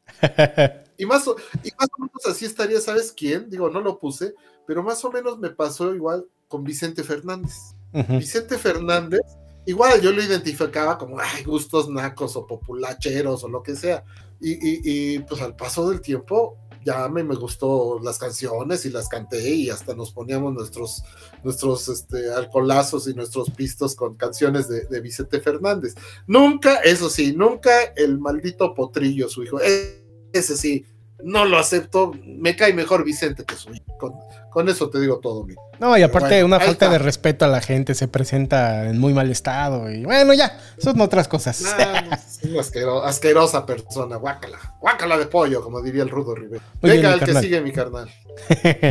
a estos, bueno, pues algo inherente a lo que yo me dedico, a la crónica deportiva, los comentaristas de TV Azteca digamos, el último en aterrizar ahí fue Saguiño, Luis Roberto Alves Sague. Que Impre impresionante, mi carnal, impresionante. Impresionante, también se volvió una persona de culto para muchas personas.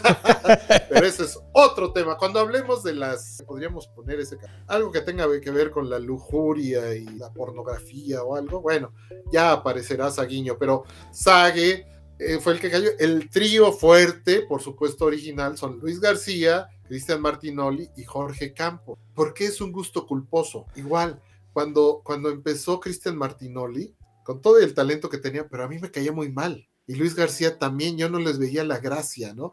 Y, y Jorge Campos mucho menos, ¿no? Mugroso acapulqueño que ni hablar sabe, ¿no? Pero, pero, al, pero al paso del tiempo, ya, ya cuando me di cuenta, que es la cuando mucha gente se dio cuenta de que estos cuates no, no lo, no, sus cosas su actitud no era la seriedad.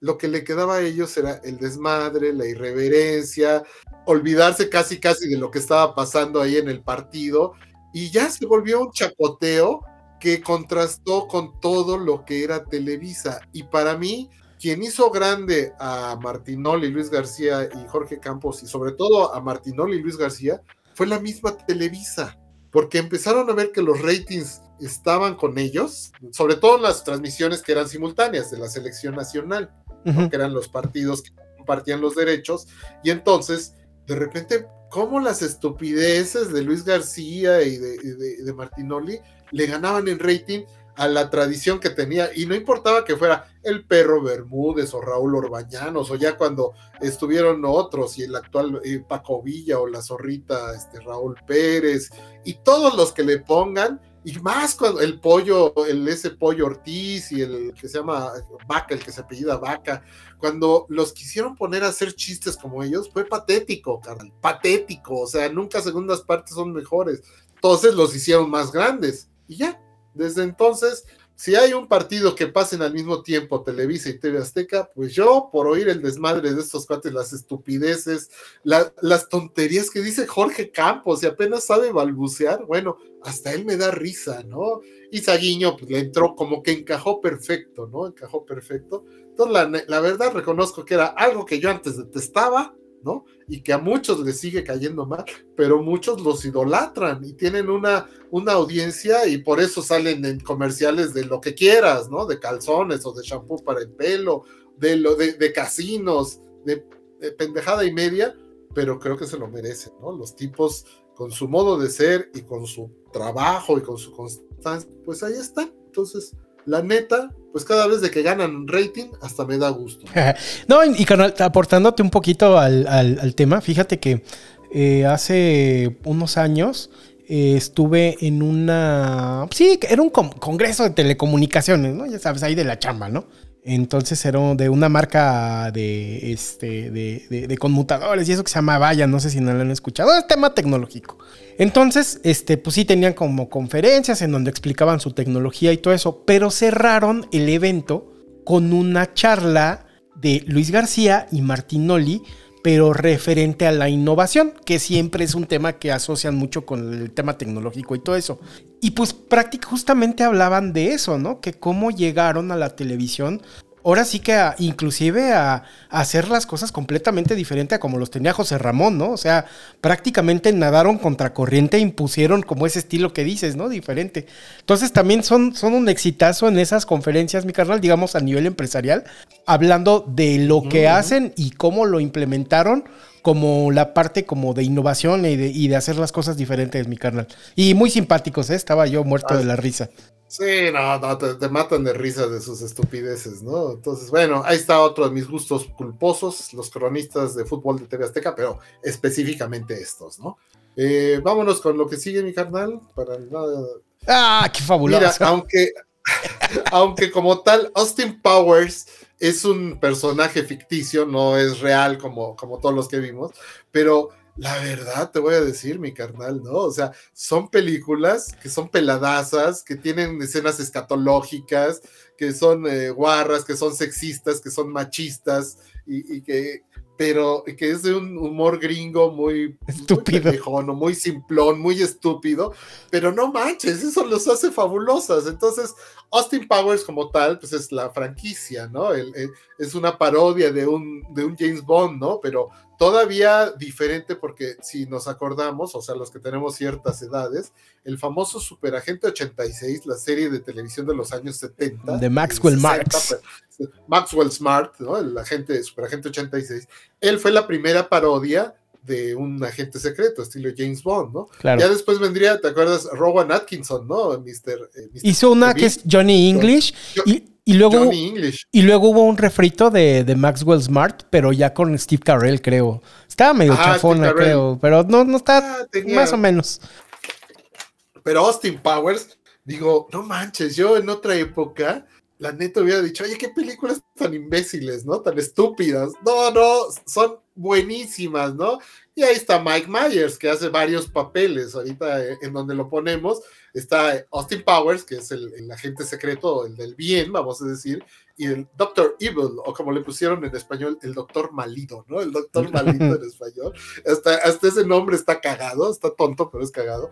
Pero, pero bueno, y su clon, el Minimi, ¿no? Este, este este actor que es una persona, como decían, little people, ¿no? Persona pequeña, de, como un enano, vamos, ¿no? Y el Fat Bastard, aquel otro que es un gordote, como que pesa como una tonelada, y que es el mismo eh, Mike Myers. Pero igual las tres películas, yo me las encuentro y las veo. Porque, y me quedo, ¿no? O sea, porque son estupidísimas. Son un poco como aquellas de ¿Dónde está el policía? ¿Te acuerdas? Ajá, sí, sí, sí, sí, claro que también me, encantan, esas son, ese humor gringo simplón, estúpido, banal, si quieres, pero inevitablemente me, río, me río y me hace caer bien, me hace pasar un buen, un buen momento y ya, ¿no? Y sobre todo cuando, cuando el doctor Evil, el doctor malito y Minimi, que es su clon, ¿no? No, cuando se echan unas, una canción entre ellos o una lucha entre Minimi y Austin Powers que están en la madre entre los dos, no, no, no, es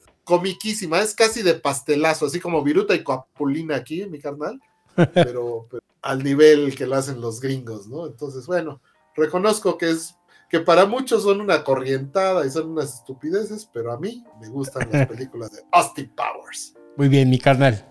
Y la última. Kim Kardashian. sí, mi carnal, representa todo, o sea, yo digo, a ver. Ajá representa quizás lo que no me gusta de la mujer y sin embargo me gusta la mal, o sea, una persona banal que tiene quién sabe cuántas cirugías estéticas, ¿no? Cuyos valores morales o pues no no no no representan lo que a mí con lo que yo me identifico, ¿no? Obvio genera consumismo, genera este eh, enajenación, lo que, pero ahí está uno y ahí la puse, ¿no? Ahí tomándose una selfie y haciendo eso boca así como tirando un beso, que yo lo veo en otras personas o en otras mujeres y, les miento a su madre o no las dejo de ver o lo que quieras, ¿no? Sin embargo, Kim Kardashian para mí, es, pues no, se me hace una cuestión que aunque no la consumo, no veo sus. Te juro que nunca he visto uno de sus programas, ¿eh? jamás. Sé que existen y todo, pero veo fotos de Kim Kardashian. Ah, bueno, ya sé que está todo operada, que es todo oficial, pero pues ahí está. Reconozco que quizás sea mi gusto más, más culposo porque todo, todo lo que ella promueve, no estoy de acuerdo con ello, pero ahí está. Mea culpa, mi carnal. modo. pero pues a ti te gusta, mi carnal, y es tu gusto pues culposo. es mi gusto culposo, así que ahí queda, ahí queda, y pues qué bueno que, que, podemos divertirnos con esto. Y pues vámonos a la recta final, que es el gusto culposo de mi carnal Paquín. Sí, dejen, lo va a compartir. Déjenme, voy acomodando aquí todo. Nos habíamos quedado con el con el gran Guillermo. Ok. Venga. Ahí va. Chicoche, mi carnal. ¡Ah, Chicoche, carnal! Francisco José Hernández Mandujano. De allá de Tabasco. Sí, no, Tonsque Mami. Fíjate que siempre también lo relacioné con, con otro código postal y todo eso. Pero bastó que una vez estaba en un humor muy peculiar en un cumpleaños y entonces este, puse una película con el caballo Rojas, creo estaba, y, y Alfonso Sayas, y se llamaba, creo que esta noche es en la Pancho, ¿no? Y era una, Ah, sí. era una sexicomedia en donde son unos señores que pues están en una mansión ahí de un ricachón que creo que es el caballo y este invitan a unas este a unas cariñosas que resultan ser cariñosos y todo eso y hay un maravilloso número musical de justamente de Francisco José Hernández Mandujano con una fabulosa canción que se llama Tonske Mami. Entonces algo, al- algo se detonó mi carnal y no fan. No, no, ¿Ya? no. Te voy a contar una anécdota, una anécdota. Mira, para mí, ahí, ahí te va. Para mí, Chicoche no es gusto culposo, porque él sí me gustó desde el principio. O sea, me cayó bien, se me hizo chistoso, cagado. Los, chi- los nenes con los nenes, las nenas con las nenes. Y, y- y uno de mis primos, mi querido primo Felipe Anguiano Pulgo, en paz descanse, era chistosísimo y bailaba. Y... Entonces me cayó bien desde el principio, ¿no? Chicoche. Pero sí, esa película yo la fui a ver al cine, mi carnal. ¡Ah, con toda qué, la mara- banda aquí. qué maravilla, la mi carnal! Con la banda de mi compadre Héctor, Hugo, Chucho, Lalo. Nos colamos al cine Galaxia que estaba acá por el Tlalpan, ¿no? Hacia el sur de Tlalpan, pasando Tasqueña. Este, vimos esta noche seña Pancho. No, no, no, increíble, increíble. Eso de, de- de esas cosas que también son como gustos culposos, ¿no? Pero, Y, y- pero fuimos por el desmadre y porque había muchachas encueradas. No, y- y aparte graciosísimo dentro de, pues dentro de su misma estupidez y vulgaridad, ¿no? Así de, hay una parte donde voltea y, ah, compadre, ayúdame a bajarme los calzones, ¿no? Y ese tipo de babosadas y simplezas que, o sea, que dices, no puede ser que me dé tanta risa esta estupidez, ¿no? Bueno, y ahora más para cerrar el tema de Chicoche. eh, en, eh, cuando una, la etapa que yo trabajé en As Media en la universidad eh, allá en Puebla, que estuve dos años y medio, Ajá. se hacían las famosas pues, comidas de fin de año, nada más que As Media es un conglomerado de varias, de varias empresas, ¿no? O sea, estaba TV Azteca, estaba As Media, la, la escuela, la universidad, unas este, estacionarias de automóviles, BU, en fin, estaba fuerte ese grupo, ¿no? Todos convergíamos de muchos lados de la República, los que estábamos en Puebla, pero había un como concurso de talento. Entonces, cada empresa del grupo, pues ponía, bueno, pues me- que me mandan, que, que, que se nos ocurre, y la temática era eh, años 80. Y entonces los compañeros de ahí de la escuela, pues que me convocan, yo tenía, ándale, éntrale, que no sé qué, bueno, pues ya, ya le entro yo ahí con mi, con mi vocación desmadrosa y, y mi, este, y mi calidad interpretativa, y pues que me asignan el personaje de, de Chicoche, mi carnal. No, ¿no? qué maravilla, mi carnal. Eh, Oh, fo- entonces, foto- fotos o no pasó, mi carnal. Uno, un, un compañero fue Luis Miguel, otra compañera fueron las Flans, otras fue Alejandra Guzmán, porque agarramos cachitos de canciones y pues a mí me tocó ¿Quién pom pom? ¿Quién pom? Pero yo me hice, yo nunca he tenido un, un overall con- como el de Chicoche.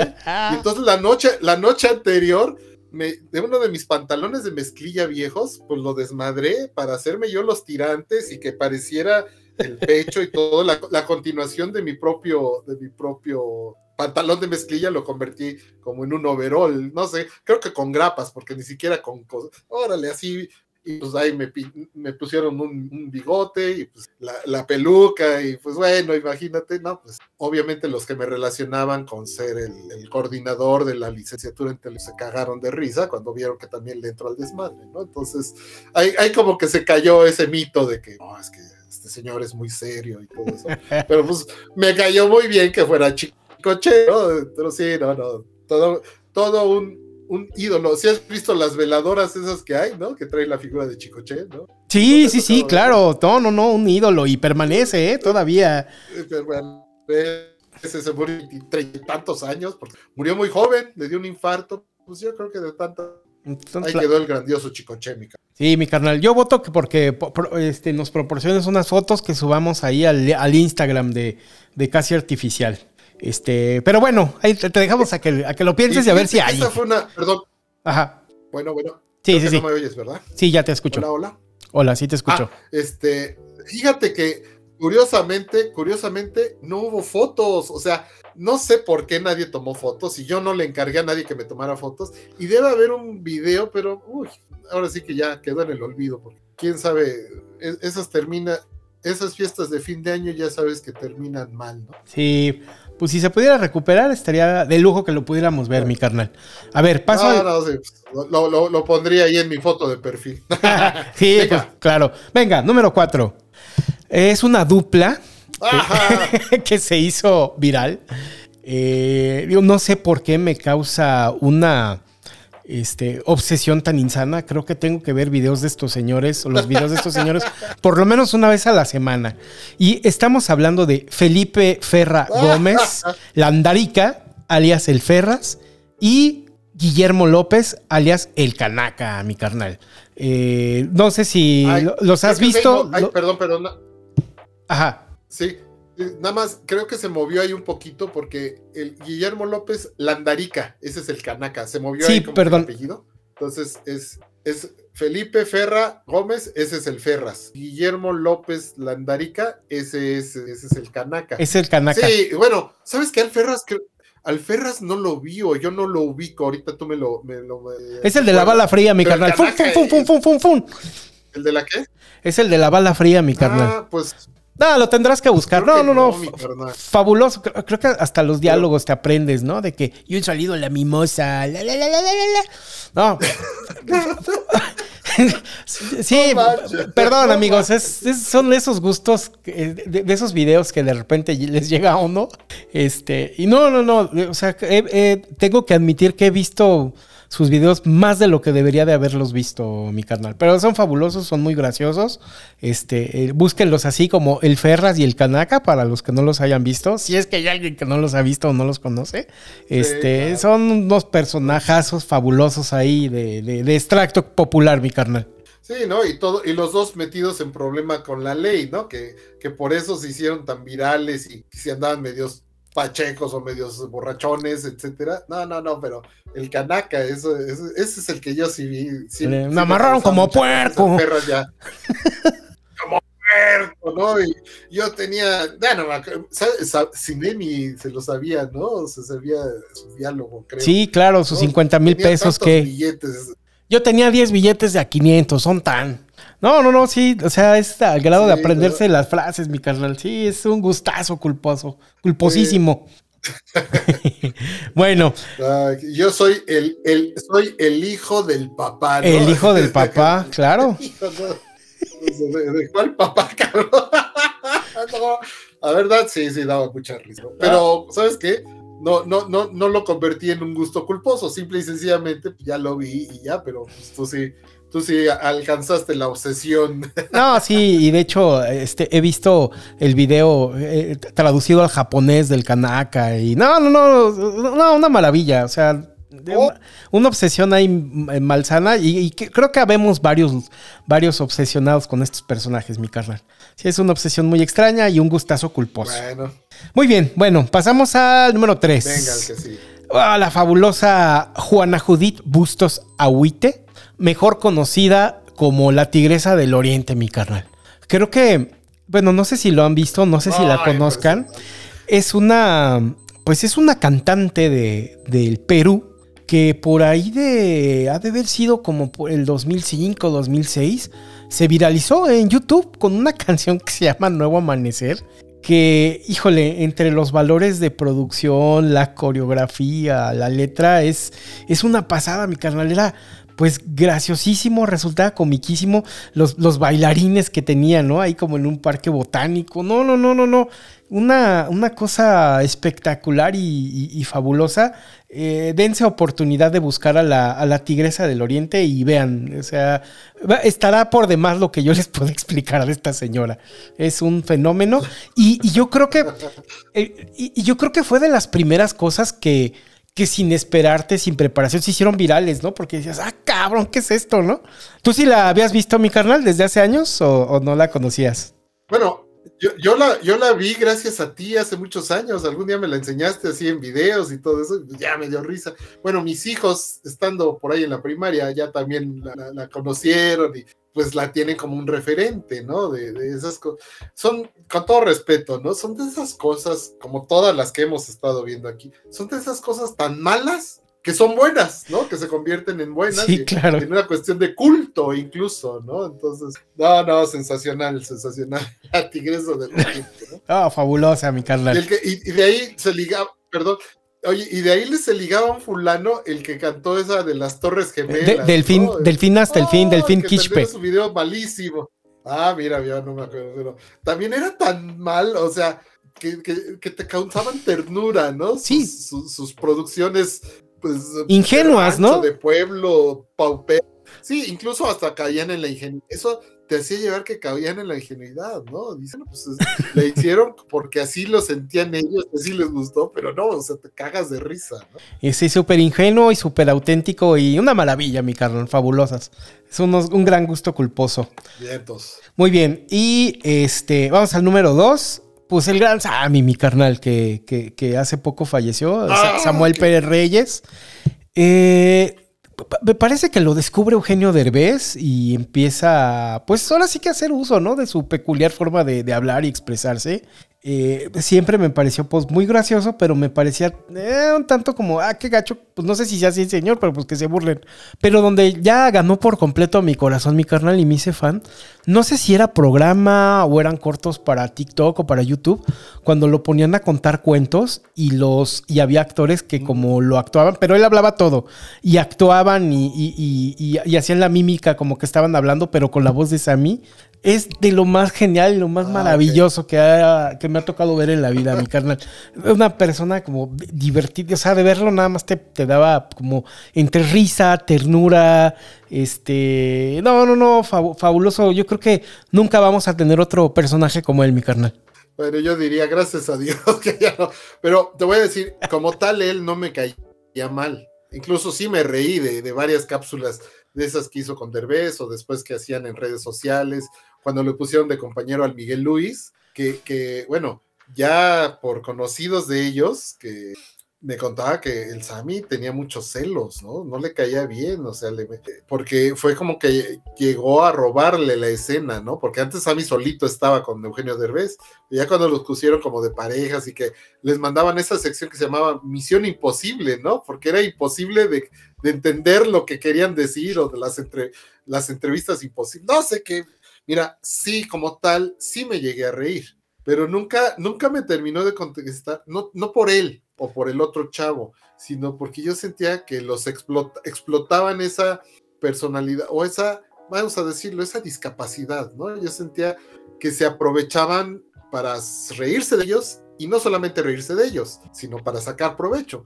tener rating y vender y lo que quieras. Entonces, ok, ahora el Sammy en su mundo, en su imaginación y la persona, persona que cercanamente lo conoció y que yo también lo conozco, decía que el Sammy sí se la creía, o sea, él sí sentía que era una hiperpersonalidad de la televisión, me explicó, o sea, él sí era un rockstar o algo así, y no lo puedes culpar, ¿no? No, no puedes decir, ay, qué, qué mamón, o sea, qué tipo tan No, no, o sea, no, no. estúpido. No, no.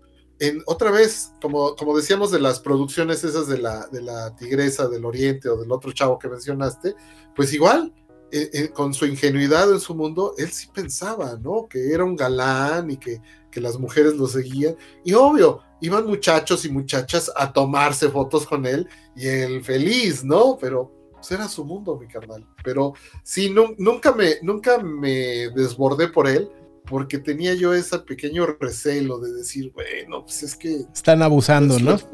Y ahora, sí le pagaban y, bueno, había, ah, hubo personas que sí se mancharon con él, ¿eh? Ya cuando salió Derbez de Televisa y todo, hubo personas que lo llamaban, sacaban provecho y no le daban lo que le respondía. Entonces también fue triste, ¿no? Sí, e- e- eso, eso fue lo que de algún modo me indignó y, y, pues pobre, ¿no? Porque sí, sí le sufrió ya, ya cuando dejó de percibir ese dinero que ganaba en Televisa, que lo siguieron explotando, pero ya cuando salió, pues ya no, por más redes sociales que quieras, pero ya, ya no le fue bien y, yo creo que sí, sí vino, vino a pique, ¿no? En su, en su estado mental y en su, en su salud física, y pues falleció ahora en la pandemia. Sí, pobrecillo mi carnal, pero sí, este, y digo, o sea, yo sé que es, un tema como triste, sí, eh, explota, eh, explotación, pero lo que sí es indiscutible, mi carnal, es que dentro de esa, pues sí, discapacidad, ingenuidad y todo eso, la verdad el señor tenía una, una gracia natural muy, muy, muy simpático, ¿no? A mí se me hacía muy simpático. Sí, sí, sí. Y pues bueno, este es el, número dos, y pues en el número uno, mi carnal, ahí justo con, con, con tu musa. el, indiscutible rey de la sexicomedia mexicana, mi carnal. Juan Alfonso Sayas Inclán. No, no, no, fabuloso, mi carnal, qué bárbaro. O sea, no, no, no, no. Si hay una película de él, este, cuando estoy haciendo zapping o, de repente me sale un corto en YouTube o algo, lo, lo dejo, mi carnal. No, fabuloso, Alfonso Sayas. Eh, una.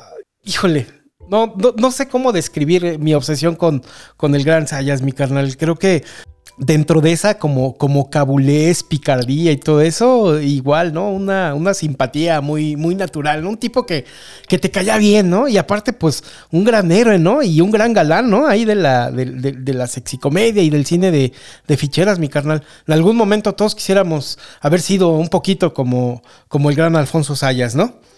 Sí, pues aquí, aquí lo, ilustramos con una foto donde aparece en una de esas sexicomedias, de películas mexicanas, con Maribel Guardia, ¿no? En, sus momentos de gran esplendor de belleza de Maribel Guardia. Pero igual Angélica Chaín era una, una compañera constante en diferentes películas. Creo que en la de esta noche cena Pancho y en Los Verduleros. Y, ¡Ut! ¿Cuántas no salió Angélica Chaín? Que era una mujer hermosa, rubia, con un cuerpo escultural y fabuloso.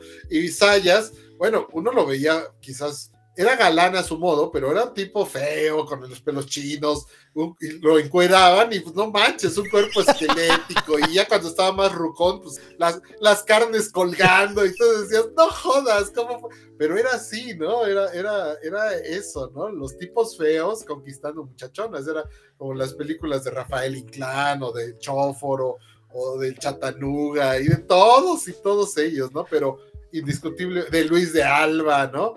Este, pero eh, indiscutible del caballo, Alberto Rojas el caballo, pero indiscutiblemente Alfonso Sayas. Ahora te voy a decir algo que mi muy particular percepción, Alfonso Sayas, yo lo conocí de niño, bueno, no lo conocí físicamente, personalmente, pero yo lo veía de niño cuando salía en Chabelo cuando salían los programas de En Familia con Chabelo, salían él y Alberto Rojas el Caballo, muy jóvenes, haciendo sketches de, blancos, limpios, para niños, para familia, obviamente. Después Alfonso Sayas, Alfonso Sayas da el salto a La criada bien criada con María Victoria, ese programa también de familiar, de humorismo blanco, y salía él con el famoso Joaquín García Borolas, era, era su tío, y siempre a donde eran los, los, los, gorrones que siempre andaban acompañando a, Inocencia, a María Victoria, que era la, la famulla, como decían, la fámula, ¿no? Pero ella decía la famulla. Este, y que a, la casa donde la contrataban, ahí iban estos, o sea, iban como en el paquete, ¿no? Y eran los que hacían las, las tonterías y las cosas chistosas y cómicas, y siempre estaban come y come, ¿no? Entonces, cuando de repente yo eso fue parte de mi niñez, Alfonso Sayas sí fue parte de mi niñez, pero con ese humorismo blanco. Y de repente cuando ya me doy eh, el salto a la adolescencia o a la prepubertad o a la pubertad, adolescencia y adultez, y lo ves en las películas, dices, ¿qué onda con Alfonso No me jodas. No, no, no, y aparte, o sea, aparte sí, o sea, sí hacía escenas, este, acá intensas, ¿no? O sea, sí lo veías acá con, con Angélica Chaín así completamente en canicas, ¿no? Y él también decías, ah, caray, como que ahí eso es en tiempo real, ¿no, mi carnal? Entonces, este, un, idolazo, ¿no? Este cuate, para mí sí, sí es muy gracioso.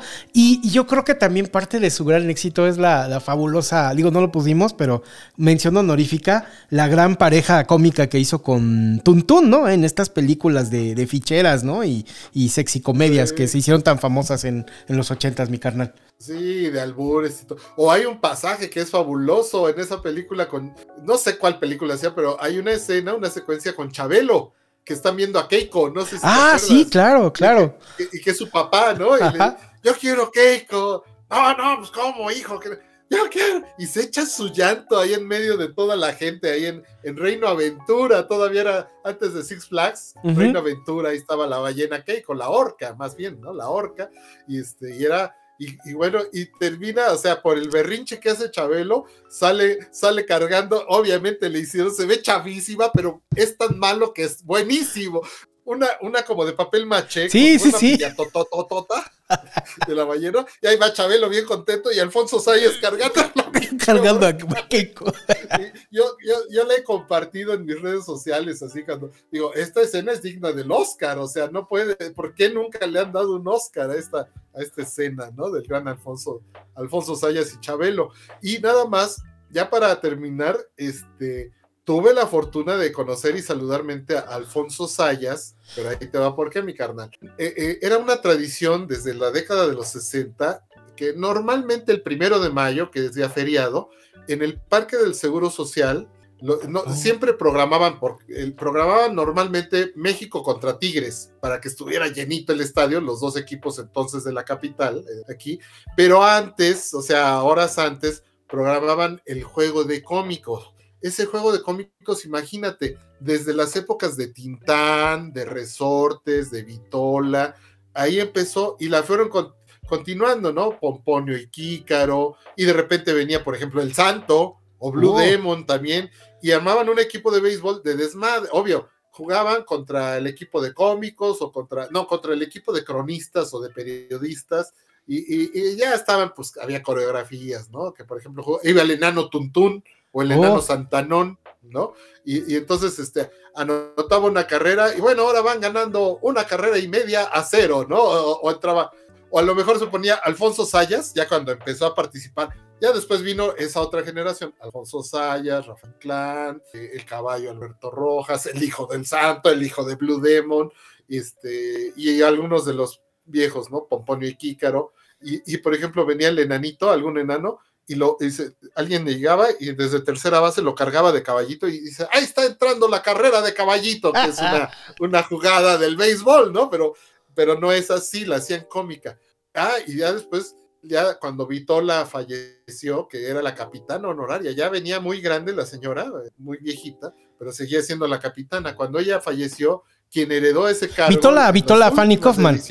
Fanny Kaufman, la que salía con Tintán sí, sí, sí. y todos, oh, ya, ya, viejita, se conservó por, siempre estaba ahí y hacía sus parodias y todo, era chistosísimo, mano. Pero este, ya quien heredó el cargo de capitana fue la Chupitos, imagínate, ¿no? Ya en los años, finales de los años 90. Hijo Jorge Faljón.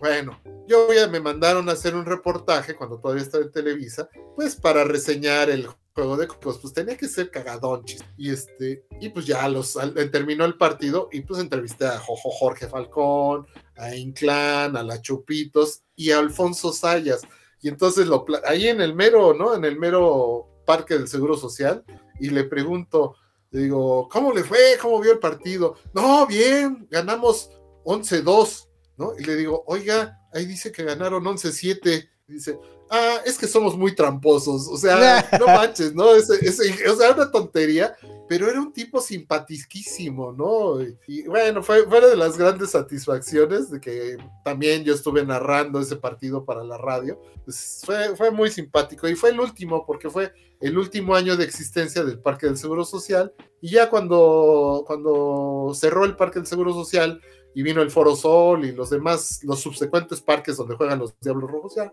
no se volvió, se, se murió la, la tradición del juego de cómic. Te estoy hablando de 1999, que fue cuando, cuando pude conocer a Alfonso Sá. Oh, mi carnal, pues qué maravilla y qué, y qué gusto, ¿no? Poder haber este, conocido a, pues a, pues sí, o sea, es una leyenda, ¿no? O sea, finalmente es, es, es digo, no, no sé cuántas personas lo vean desde esa perspectiva, pero, y, que se desdeñen, ¿no? Porque pues obviamente es, es como un apartado cultural en México que, del cual no se quiere hablar mucho, ¿no? Porque pues el cine de ficheras y todo eso, pero finalmente es parte del acervo cultural de, México y, y, son cosas que te dan risa y es parte pues de tu cultura y de tu idiosincrasia, mi carnal. Digo, por más que sea el gusto culpazo, sí es una personalidad y es algo que pues recuerdas, ves y pues te da risa, ¿no? O sea, sí es una persona que ahí ha estado, ¿no? Mi carnal, bueno, para los, para los ya los más veteranos, ¿no? Ya los jóvenes yo creo que ya, yo creo que ya ni pasan las películas, pero pues ahí estaban, ¿no? En las funciones de la noche, ¿no? Y ahí está uno de morboso viendo,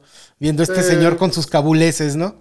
Sí, no, pues todavía pasan ahí en esos canales de, película, ¿no? Que se llama de película mexicana y todos esos. No, pues sí, pues imagínate, tienen que llenar horas y horas y horas, pues bueno de repente sí te encuentras una que otra de. Ah, César Bono también hacía muchas veces pareja con, Alfonso Sayas, y duelos de mentadas y de albures. Y, no, no, no, fue cultura, al fin y al cabo es cultura, cultura popular, si quieres, pero no, no, no se puede desdeñar del todo. No te tiene, obvio, no te tiene que dar a fuerzas. Así como la gran cultura o las bellas artes tampoco te tienen que gustar a fuerza. Bueno, pues ahí está. Pero pues así acabamos el tema. Siempre nos queremos este, ir rápido, pero es, inevitable. Creo que no nos tardamos más que nunca, ¿no? Pero vamos a tener que partir los programas o los temas en dos, porque si no, se van a enojar con nosotros los que no son tan desvelados como nosotros. Sí, mi carnal. Pues, este, pues no, nada más que agradecerles a los que todavía estén, no sé quién esté todavía. Este, muchísimas gracias. los que nos están oyendo en los editados, pues, este, esperemos que se diviertan. Para nosotros es, divertidísimo poder platicar de estas cosas y, y, este, está padre, ¿no? Porque empezamos con un tema muy serio y acabamos hablando de cine de ficheras, ¿no? Es una maravilla, ¿no? Una maravilla.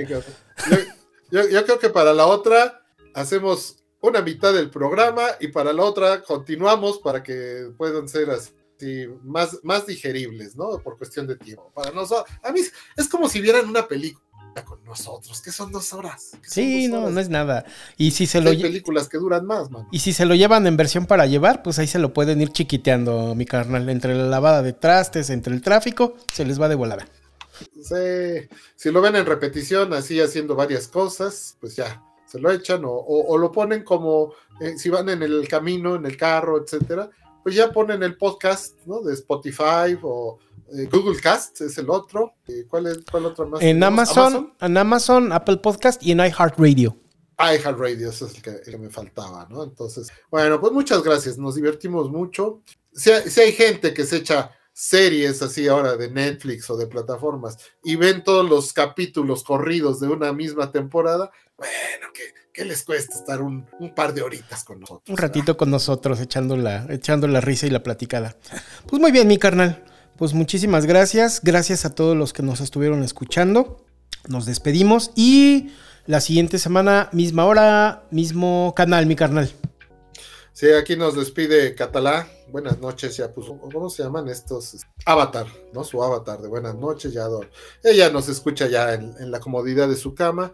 Igual mi hermano Toñín, que también siempre es un nombre de sanas costumbres. Pero bueno, gracias a todos de nuevo. Nos escuchamos la próxima, nos escuchamos y nos vemos la próxima semana. Mi carnal Paquín y su servidor estaremos aquí compartiendo. Mientras tanto, como diría eh, el, maestro Sonia Alarcón. Muchas noches, buenas gracias. Buenas noches, gracias. Nos vemos. Bye.